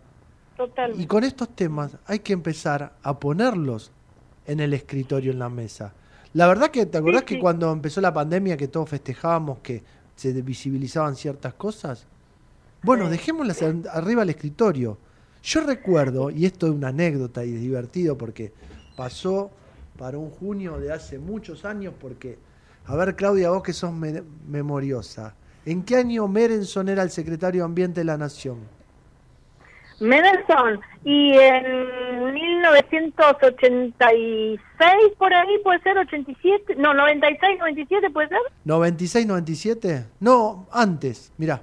antes fue, uh, Porque es wow. antes de la creación de Futuro Sustentable. Mira, sí, puede ser, en el 89, Sí, por ahí. 88. ¿Y sabes? Sí, sí, sí. Sí, ahora haciendo cuenta está bien, para esa fecha porque fue después de la querida María Julia Alzogaray, ¿no? Exactamente, Bueno, entonces- después de María Julia vino. ¿Y sabes qué me decía en ese por ese entonces el secretario de Ambiente Merenson? Que él no podía eh, resolver problemas ambientales porque la economía de la Argentina estaba complicada y que no podía ir en contra de la industria. Entonces yo me le paré, un joven Pablo Gago, se le paró de manos, como dicen en el barrio, y le digo, si vos sos el secretario de Ambiente, si vos fueses el ministro de Economía, está claro que tenés que resolver el tema económico. Pero vos estás en la Secretaría de Ambiente para resolver temas ambientales, que tienen que ver con la economía, sí, pero vos tenés que resolver lo ambiental.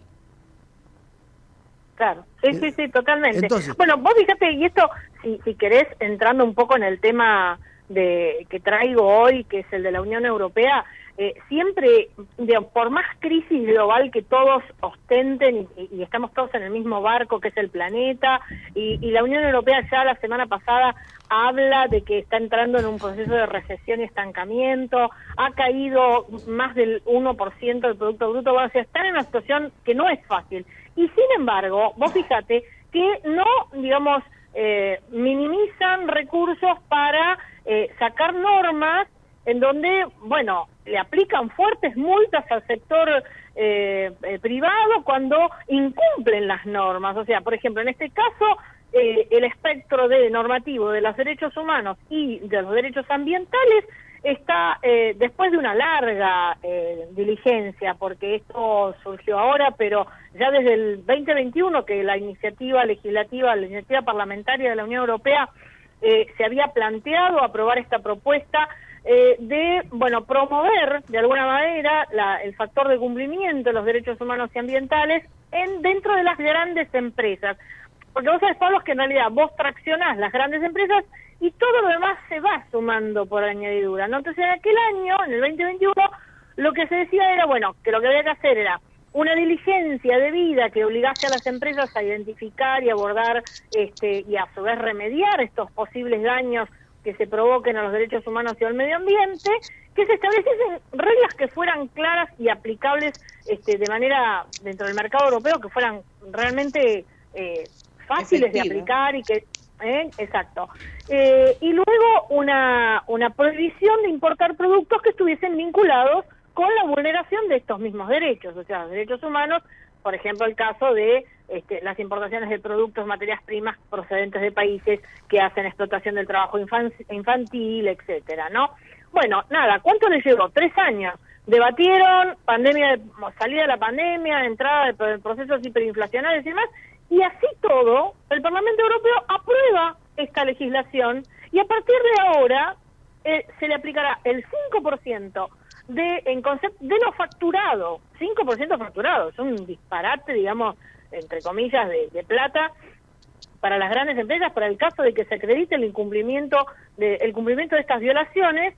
Y vos fíjate que no fue una un, digamos un tema mm, que, que fue o sea fue muy trabajado pero tampoco fue muy resistido porque si vos mirás los la, digamos la la cantidad de votos que tuvieron 366 votos a favor sí eh, contra 225 en contra bueno claramente hay un sector que todavía este eh, se resiste a esto, pero había una mayoría muy importante que busca esta li- diligencia de vida.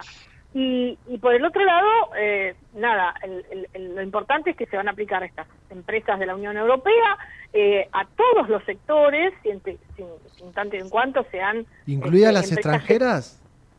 No, bueno, ahí tenemos una pequeña este, excepción, digamos, acá están hablando de empresas eh, europeas que tengan de 250 empleados y una facturación a 40, superior a 40 millones de euros, calcular el 5% de la facturación de 40 millones de euros, o sea, es un número, ¿no?, que se, se va recabando. Dos millones de euros. Sí, exacto. Y también aquellos que tienen más de 500 empleados con una facturación global por encima de 150 millones de euros. Pero las empresas que no son europeas, como decís vos recién preguntabas por las empresas que no eran eh, las empresas extranjeras, este, tienen que contar con el requisito de una facturación que rebase o que vaya un poquito por arriba de los 150 millones de euros. Este, y hace este distingo, bueno, claramente porque no, eh, digamos, lo que se ve es que no se no se busca que las, eh, las- los, radi- los extranjeros radicados ahí se, se vayan, o sea, que haya un estímulo, de que el estímulo de que estén siga eh, persistiendo. Eh, no, no, no tiene, o sea, tiene que ser sancionatorio, no tiene que ser expulsatorio. Eso en materia Así que- ambiental, Clau. Y la Sí. verdad que es importante, porque si yo hablo de 2 millones de euros, más de un empresario argentino se estaría, viste, agarrando la cabeza. Pero el tema es la prohibición de importar eh, productos vinculados a vulneración de derechos humanos, como trabajo infar- infantil, trabajo forzoso. Sí. Es también un tema, ¿no?, que van poniendo sobre la agenda. Y claro, y, y ellos avanzan mucho con esto. Este, vos sabés que la Organización Internacional del Trabajo viene viene haciendo punta y eje y dentro de lo que es el, eh, la- las directivas de la Unión Europea están siempre promoviendo eh, e- estas, estos accionares de, de control. Pero por el otro lado, a ver, eh, también recordemos esto, ¿no? Eh, Europa vive una, en- una crisis migratoria eh, por distintas razones, bueno, desde, la, de- de- desde, desde el desplazamiento provocado por las guerras de Ucrania hasta el, el permanente flujo de inmigrantes procedentes tanto de los países del sudeste asiático como de África. Y esas inmigraciones no viene solamente la mano de obra joven, este, masculina, digamos, porque viste que el porcentaje de, de migrantes siempre es mayoritariamente los hombres, que son los que van a, a buscar trabajo para después, digamos, eh, refondear las, las familias que quedaron en sus países de origen, sino que también llegan con los chicos y los chicos terminan trabajando, ¿no? Terminan trabajando claramente de una manera informal y demás.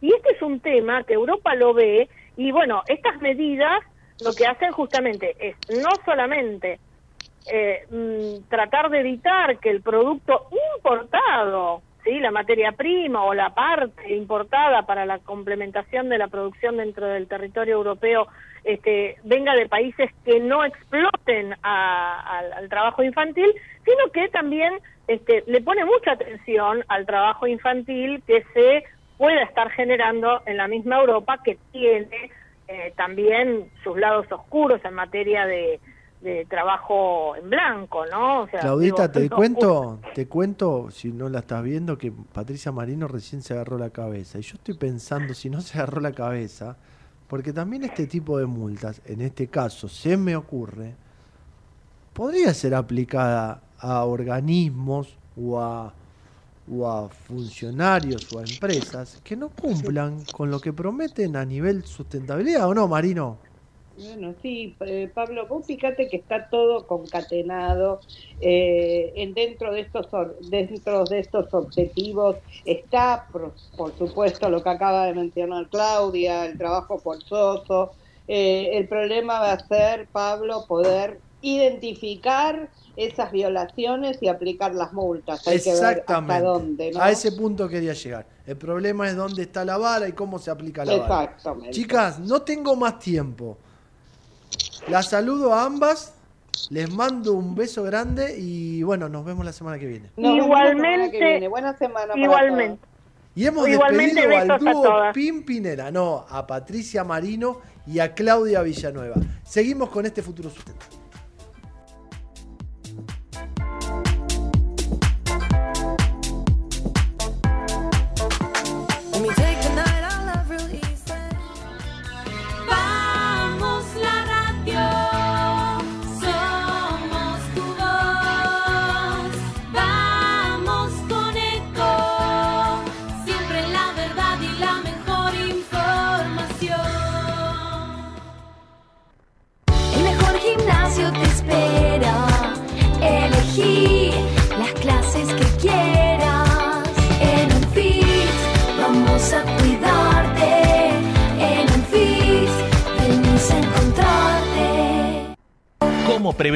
Dengue, zika y chikungunya?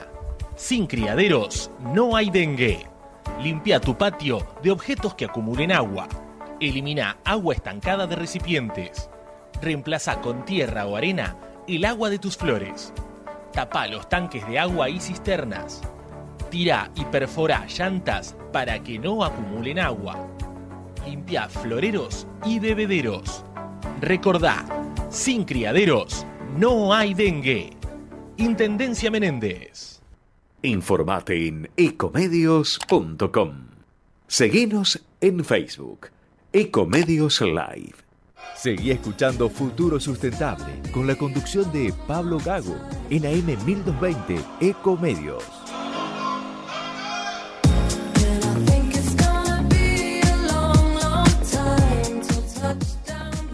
Y seguimos en este futuro sustentable y recién hablábamos de lo que pasa a nivel sustentabilidad, hablábamos un poco de lo que pasa en la industria minera, en la industria de los residuos, hablamos de nuestra jornada que fue el eje principal el cambio climático, el gas como combustible de transición y justamente una de las empresas que participó en nuestra jornada fue Transportadora de Gas del Norte.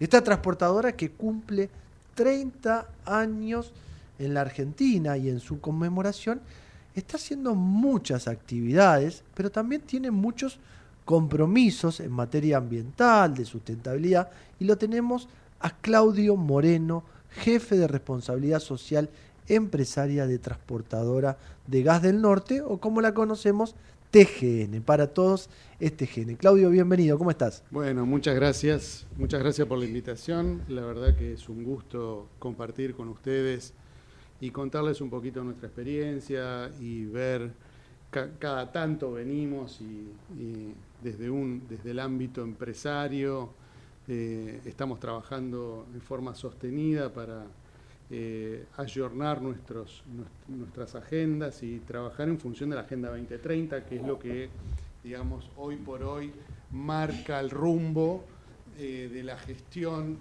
en prácticamente todo el ámbito empresario. Justamente ahí quería llegar. por- Dependiendo del lugar de la cadena de valor donde uno esté, ¿no? donde Justamente, uno opere. exactamente, justamente eso quería llegar, porque el empresariado se fue transformando y una empresa que cumple 30 años, eh, hace 30 años tal vez no hablábamos de cambio climático, de sustentabilidad como hablamos hoy en día, pero ¿cuáles son los compromisos hoy en el 2023 que TGN tiene o que el directorio visibiliza y los cuales tenés que trabajar vos como jefe de responsabilidad social? Porque lo hablábamos recién, hay mucho trabajo en esta materia, ¿no? En la industria.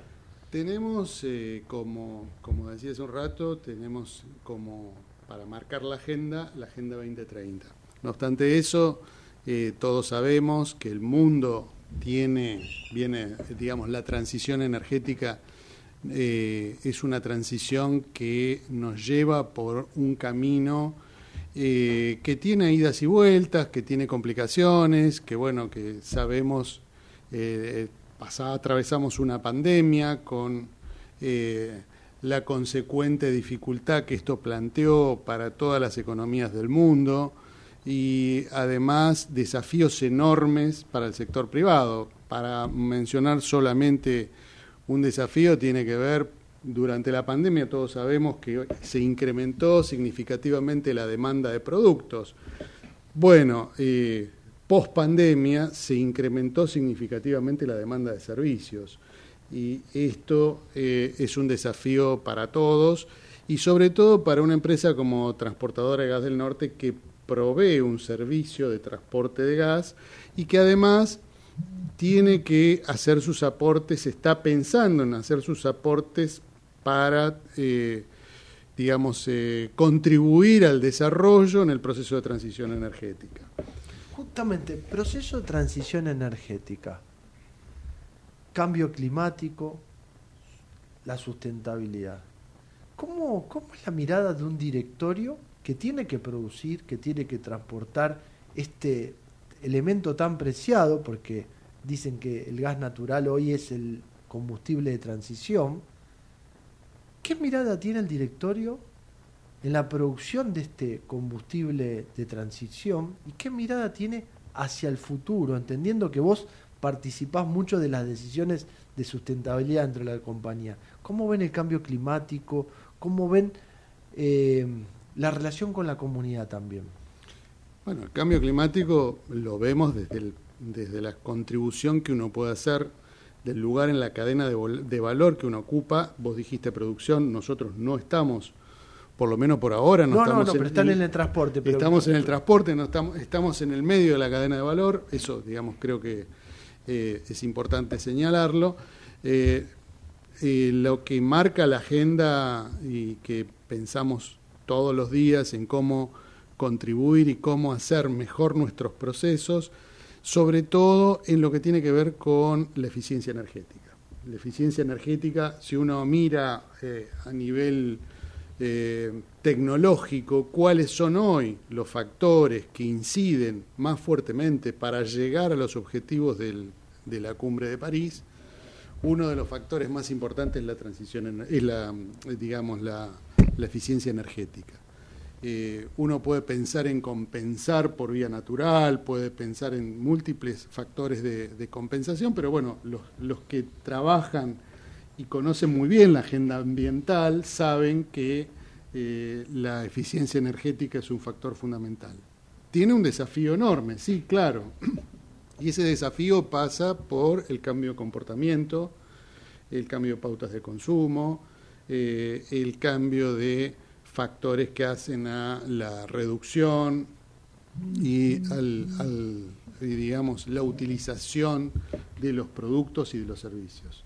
Y en el tema comunidades, ¿cómo, Bueno, cómo, el cómo tema, cambia esta relación? A ver, vos citaste hace un ratito, mm, TGN cumple 30 años y tiene una tradición, digamos, que fue acompañando los distintos procesos en los cuales hubo momentos que se pensaba el vínculo con la comunidad casi exclusivamente desde una perspectiva social, fundamentalmente. Bueno, todos sabemos, los primeros abordajes estaban pensados desde una mirada un poco más filantrópica. Hoy por hoy eh, se está pensando en el triple impacto. Uno piensa en acciones de triple impacto.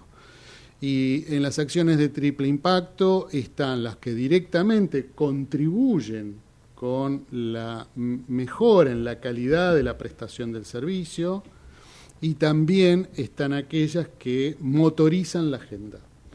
Y el proceso de motorización de la agenda, eh, nosotros pensamos, empezamos a pensarnos como transporte, pero también como desde el lugar que ocupa TGN en la cadena de valor, cómo contribuye con el desarrollo de la matriz energética, cómo contribuye a los desafíos que están presentes en el objetivo 7, ¿m? relacionado con la energía, pero no exclusivamente con el objetivo 7, sino con otros que son concomitantes, por ejemplo el 13, ¿no? de la acción climática. Y en, en este sentido pensamos en el vínculo con la comunidad, donde hay factores que hacen al desarrollo social, pero además eh, factores que contribuyen con la acción climática. Eh, Por ejemplo, este año, para celebrar los 30 años, estamos haciendo un programa que lo que procura es eh, promover el uso de la energía y el conocimiento, no solo teórico, abstracto, sino práctico, de cómo hacer para implementar soluciones tecnológicas que s- son, están asequibles, está- están al alcance de la mano de las comunidades y que no son, son relativamente baratas de implementar y que, bueno, eh, pueden mejorar significativamente las pautas de consumo. Ahí, Claudio, te hago un alto y digo, hablas de un proyecto, hablas de un programa que van a realizar, tienen muy... Está, no, es, no lo vamos a realizar. Lo están Eso- realizando. Eso te lo hubiera dicho el año pasado, lo No, no, por estamos eso. ejecutando. No, no, pero a lo que voy es, en la previa ustedes analizan, entienden la situación y dicen, vamos por el tema de eficiencia energética. Pero entendiendo que es una empresa tan grande, donde la traza del gasoducto, de los sistemas de gasoductos, son enormes, ¿cómo llegan a tantas provincias o en este caso a tantas escuelas? Bueno, eh, a ver, nosotros... Porque eh, la implementación, a eso voy, es la dificultad, Tenemos, ¿no? tenemos una tradición de trabajo eh, con comunidades y con, eh, digamos, con el sistema educativo de las distintas provincias que contribuye significativamente a la promover determinadas cuestiones que tienen que ver con la seguridad en la prestación del servicio, que tienen que ver con la prevención de daños, que tienen que ver con cómo se relaciona esa comunidad con la, la instalación de una manera segura, eh, con la instalación que está presente en, en los distintos sitios cercanos a la comunidad. Y eh, en este año en particular, eso lo venimos haciendo hace 30 años. Sí, desde el inicio de Desde las el actividades. inicio, digamos, eh, desde que empezamos los primeros palotes hace 30 años hasta, hasta ahora, que esto tiene un nivel de desarrollo, tiene un nivel de eh, vinculación con la comunidad donde uno ya sabe con quién comunicarse, sabe, digamos, sabe quiénes son sus socios estratégicos en términos territoriales, cómo implementar estos, estos programas. Digamos, es muchas veces pensar el programa, los, pensamos programas nuevos prácticamente todos los años y no solamente programas nuevos, sino la forma de innovar en los programas que ya tenemos. Hay programas que tienen 15 años, no son programas de dos días, no son programas que implementamos una vez y después nos vamos. No, eh, pensamos, eh, tenemos un programa de cadena de valor, por ejemplo, de desarrollo de proveedores locales, eh, pensado fundamentalmente para comunidades pequeñas.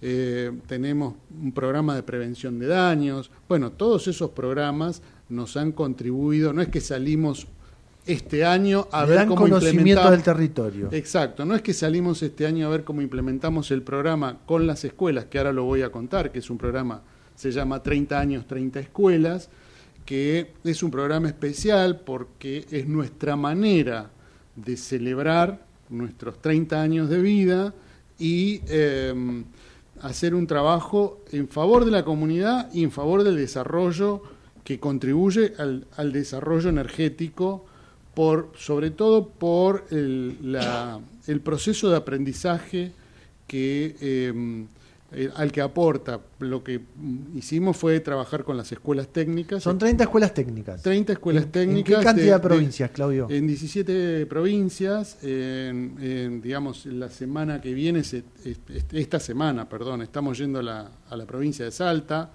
eh, escuelas técnicas, la, la EMETA número 3130, la Escuela Técnica 3136, la Escuela Técnica 3115, la Escuela Técnica 3121. Bueno, eh, son las que vamos a ir esta semana, por eso las, las- las- la- me las traje anotaditas para, para detallar. van- ¿y con qué llegan? a ver, esto lo hacemos con eh, Foro 21 que, que nos, que nos ayuda en la implementación del programa y lo que hacemos es eh, implementar dispositivos eh, que contribuyen a la eficiencia energética, dispositivos que utilizan energía renovable.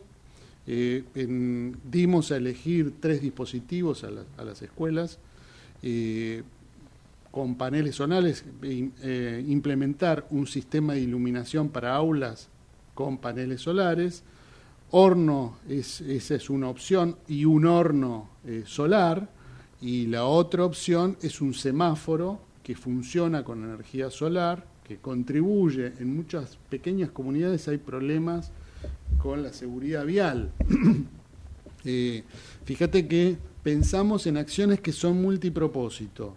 Eh, contribuimos a la seguridad vial, contribuimos a la eficiencia energética porque los estudiantes tienen la oportunidad, digamos, no es simplemente ir poner el semáforo, sino que tiene un propósito educativo y además la posibilidad de que esa, esa escuela que está en esa comunidad eh, promueva que otros actores locales repliquen la experiencia. Eh, Justamente, hay que dejar la semillita, ¿no? Exacto, es un poco, es un poco la idea. Para que Y- se replique, para que se entienda. y además también es un incentivo, porque no es que nosotros vamos y vamos a las escuelas técnicas, técnicas y les vamos a, a enseñar cómo se hace. Hay muchas escuelas técnicas que ya saben cómo hacerlo. Tienen la, capacidad técnica, tienen el Me aprendizaje reío hecho. porque justamente hablamos de esto, que capa- todo el día hablamos de esto, que capacidad tecnológica y técnica tenemos. Tenemos. Hay que darle el empujón. Hay- el empujón y además es un incentivo, es un reconocimiento para una, es- para una escuela que tiene un nivel de desarrollo, que sus, sus docentes, sus directivos están aplicados y... Y, Y a veces el incentivo, perdón que te interrumpa, es también Sí. darle recursos, ¿no? Exacto, precisamente es, es un poco esto, ¿no? Eh, de brindarle un recurso que quizás em, eh, de otra manera no lo hubieran, no lo hubieran logrado, pero también a- yo, a ver, cuando eh, inicié mi, mi- además de, de estudiar la carrera que estudié, empecé a estudiar eh, ingeniería en sistemas. Me acuerdo que uno, este, en la, ya te estoy hablando por... eh, Hace más de 30 años. sí, más de 30 años.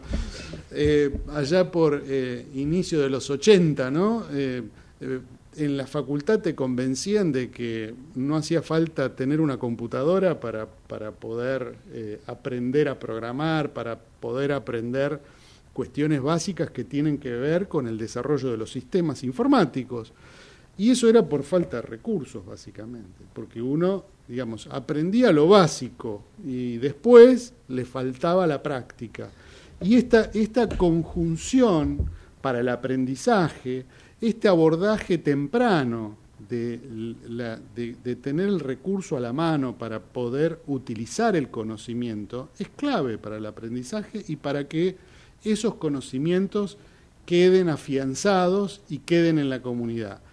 Todos sabemos que muchas veces las reglas básicas, por ejemplo, de, de lo que aprendimos en la primaria y en la secundaria, mucho de ese conocimiento a lo largo de nuestra vida lo perdemos si no lo usamos. Lo perdemos, no, a veces no lo usamos, pero sí es clave tenerlos y como vos decís también, es clave el acompañamiento. Recién se me ponía la piel de gallina cuando estabas en tu relato, ¿por qué? Porque muchas veces nosotros acá en la ciudad de Buenos Aires no nos damos cuenta de todas las herramientas que tenemos al alcance. Pero cuando hablamos de una traza tan larga como la de ustedes, con 17 provincias que tienen necesidades, es importante acercarle el recurso, darles una mano, pero también no solo el acompañamiento, que si no te estás dejando progreso, desarrollo en esa comunidad. Y también nos dejan ellos a nosotros, porque eh, Mucho aprendizaje, tienen, ¿no? tienen ellos, digamos, eh, en muchos lugares del interior hay muchas capacidades, mucha capacidad, mucha inteligencia, mucha, mucho talento, y ese talento no se puede, no tiene el terreno fértil para poder desarrollarse si no tiene el recurso. Es como ponerle abono. Eh, me parece que es como clave generar las condiciones para que ese talento se desarrolle. Y te puedo asegurar que, eh, digamos, cuando hacen algo, eh, lo hacen en profundidad, con mucho compromiso. La, la verdad que eh, da gusto trabajar con las escuelas en, en el interior del país. No solo da gusto, sino da gusto escucharte a vos en el relato porque te entusiasma lo que estás haciendo y lo que hace la compañía. 30 años, 30 escuelas. ¿Y después qué sigue? Cortito, me tengo que ir. Vamos a seguir trabajando como, como hasta ahora, seguiremos, digamos, 30 años, 30 escuelas. Esto nos va a dejar un aprendizaje, a nosotros nos deja un aprendizaje muy profundo, porque conocemos, seguramente, van a surgir ideas, las ideas crecen eh, como hierbas en el campo, y esas ideas que crecen nos nutren a nosotros para hacer cosas nuevas. Exactamente. Gracias, Claudito, por estar con nosotros. Gracias por ser parte también de este futuro sustentable. Muchísimas gracias por la invitación. Y era Claudio Moreno, jefe de responsabilidad social empresaria de TGN, que nos contaba este TGN presenta 30 años, 30 escuelas. Se me quiere escapar, pero no, el que tiene que entrar es Adrián Filinich, que no sé por dónde anda o me tiene miedo. No, no está. Anotá, Nati, que esta vez no aparece el amigo Adrián Filinich. Así que bueno, Melga se asustó, Fili. sí, No, no. puede ser. No, no, No, creo. debe estar haciendo algo por ahí, pero no, bueno, no, no lo tenemos a Philly Nati, así que voy a despedirme. O si entró, ah, yo pensé que me tenías miedo. No, sí, porque gané Independiente, por eso te estoy llamando. Escucha, primero, primero empecemos a ser respetuosos. Buenas tardes, señor Filinich, me da la mano, lo voy a saludar. Buenas Buenas tardes, tardes. equipo, ¿cómo les va? Todo bien. Bien, ¿usted? bien, muy bien, poniendo voz de locutor. Ponga voz de locutor, ¿Qué tal? porque Como viste que te piden, me pones voz de locutor como ponemos de ¿qué tal? Muy locutor. buenas tardes. ¿Me gritas un gol de Independiente? Va con la pelota, No, decime no, la no, pelota con no, quién y no. te grita. ¿Que ¿Quién va con la pelota y quién lo hace? Dale, dos. Dos jugadores, decime. vez. Dos jugadores que jueguen bien en Independiente, decime ya. Gigliotti. Gigliotti y, y- no juega más. No juega más. Decime dos jugadores que jueguen bien en Independiente. Mirá qué pregunta le hice, ¿eh? No, no juega nadie bien Nadie, en Independiente. nadie. No juega nadie bien. Pero, ganamos. Hoy, hoy juega River además. ¿Quién juega? River, el puntero del campeonato. Escúchame. Talleres un punto. Talleres, Talleres viene Sí, con, pero con dos partidos menos. Dos partidos menos, River. River. Sí, es verdad. ¿A un punto Talleres? Sí, Se puso cerca. Ya son campeones. Sí, es verdad. Bueno, ¿qué trajiste verdad. para hoy? Adri? Nada. Cortito Bien, aquí. mira, estuvimos el sábado en la Copa Argentina de Cerveza y la Copa Argentina de Gin. estuvimos trabajando, nos invitó la gente de, bueno, puedo decir porque es De anunciante Cunnington. nuestro, la gente de Cunnington nos invitó a esto y hoy vamos a estar hablando con la cervecería Heller para que nos cuente de qué se trata esto del armado de cerveza y lo nuevo en Argentina, este boom del gin, del gin argentino con tragos. Y obviamente este, la tónica que se usa quiere que sea la tónica de esta marca, eh, que Carlos Casese es gerente de esta empresa. Vamos a empezar ahí. Después vamos a hablar sobre el feriado de Güemes y de Belgrano, que la gente ya cree que es feriado turístico y no le da más bolilla, ni a Güemes, ni a Belgrano, no lo googlea más. ¿Y de qué es el lunes? ¿De quién es el lunes? ¿Feriado de quién? El ¿Qui- lunes ¿Quién nació? puente, Te dice. El lunes es puente. Todo, todo, todo. Es así. Es así. O sea que vamos a tener una nota con una historiadora acá en vivo en el programa. Y después, para hablar de política, el precandidato a presidente por política obrera, Marcelo Ramal, economista. Le vamos a preguntar cómo se sale de esto de la inflación, para ver qué contesta, ¿eh? qué nos dice, qué propuesta trae la política obrera. Siempre, bueno, se puede dialogar con todos. Acá invitamos a Milei y ahora a política obrera. Me ¿eh? parece muy bien. A todos. Hay que invitar a todos a ver qué, qué entienden de proyecto de país, ¿no? Obvio, obvio, porque nos está yendo tan bien en las elecciones. Ganan todos los ofici- oficialismos. En Corriente ganó Valdés. Bueno, en, Bueno, en San Luis ganó Rodríguez Sá. Entonces te la hago cortita. te la hago- Adolfo ganó. Porque Albert, eh, el otro Bueno, era. pero es una pelea entre hermanos ahí. Claro. Ahí es una pelea. Adolfo ganó. cortita. Sí, perdón. ¿Hicieron bien en desdoblar o no? Eh, sí, para mí sí, hace bien. Para la federalización del país, hace bien en desdoblar. Y ahora, ¿quién me preguntás vos que se hizo bien? No, no. ¿Las provincias? Sí. Sí, sí, para mí sí, a full. Son problemas de lo de Tucumán, que gane Jaldo y que se lleve todo Tucumán. ¿no? Eh, después se mezcla con el nacional, quién es el presidente, Bueno, arrastra pero vos la boleta. ¿Por qué lo, te lo pregunté? Porque en las encuestas algunos dan de ganador a Javier Milei. Sí. ¿En qué encuesta, qué encuesta manejamos? Algunas encuestas que me han llegado. Ojo. Pero 2% sacó en la selección, el que sacó más. Bueno, ahí está, justamente. Ahí eso quería llegar. Hay que pensar, o es la hora, decís vos. Decís, No. Ah, hay no, que pensar, no, hay que pensar antes de votar. Justamente, en las provincias no llega. Nada. Tercero lejos. Por eso tal vez está bien en desdoblar o no. Yo iba por ese lado, vos lo tiraste Ah, por otro. no, yo lo tiré Yo por lo otro. No, pero está Por bien. federalismo. Pero está bien la mirada. A ver, Sí. de donde mires hay un análisis totalmente distinto Sí. y confuso. Todas las Eso provincias. es el común denominador. Sí, todas las provincias, Pablo, se quejan de la nacionalización de la elección. Entonces, bueno, acá no. Acá hay problemas de los. Eh, ¿Qué otro? En Córdoba. En Mendoza, perdón. Mendoza. ¿no? Salió de vuelta este ganador este, partido oficialista. Bueno, vamos. Eh, entonces, bueno, cada provincia el oficialismo fue ganando, salvo este batacazo de Juntos por el Cambio, que era Sí, el hermano, aprovechó la pelea, Pero Poggi. queda entre los Rodríguez A. Pero porque queda queda Poggi también dando Sí. vuelta en el medio, que, que es fue- de la familia también. Sí, por eso, por eso. Eh, Quieren hacerlo ver como un gran cambio, pero no. No lo hay. No, gritaban cambio, cambio, cambio, y está Adolfo. ¿No? Adolfo Claro. Rodríguez A, que se peleó con el hermano. Claro. ¿Cuánto puede tardar en arreglarse? ¿15 días? ¿Un mes? No, igual ahí no. Ya ¿No? Es, es una provincia Es que como misiones. Rovira al poder y al gobierno va a pasar agua, va el que venga y quedan los grandes caudillos eh, provincianos. Bueno, ¿no? entonces te saco de la política y te meto de vuelta al fútbol. Me metes no, no, pará. Y tengo para el último bloque de la última hora nos metemos otra vez en lo que me había quedado de mercado inmobiliario y el desarrollador. Vale la pena. ¿Dónde poner la plata? Porque yo tengo así, mirá, ¿eh? Ah, eso me interesa. Uh, la cantidad Pero de plata pará, que tengo. A eso me interesa. Pero los desarrolladores hoy están ganando plata. Ahí le voy a preguntar, Horacio Ludigliani. Porque aparentemente Arquitecto. lo que uno sabe hoy no conviene por la inflación en dólares de los materiales. El No, costo- pero vos pagas en pesos. Algunos sí, otros no. Averigualo bien. Sí. Preguntalo. Un 20% creo que es en dólares al Bueno, comienzo. Por tac, eso. así cash. Preguntalo. Y de paso, es el negocio inmobiliario creció, bajó, ¿cómo está? Claro. Porque hoy no hay mucho acceso a la propiedad tampoco. Mm, sí.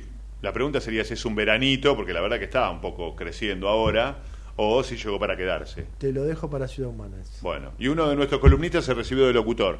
O sea que Guillermo Becerra va a venir or- hoy matriculado. ¿eh? Muy bien, felicitaciones Lizer. a Guille entonces. O sea que sí, un grande. Adri, grande. Eh, ¿nos despedimos? No, no, lo que se hizo, por farol. Anotá, el nuevo Lionel Messi es Cauterucho en Independiente. Cauterucho.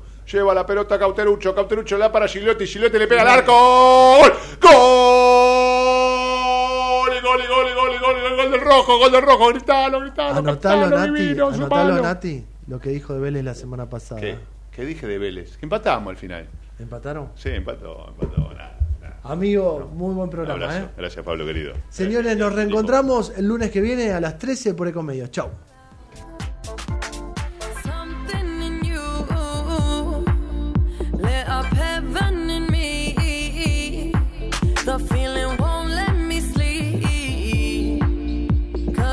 lost in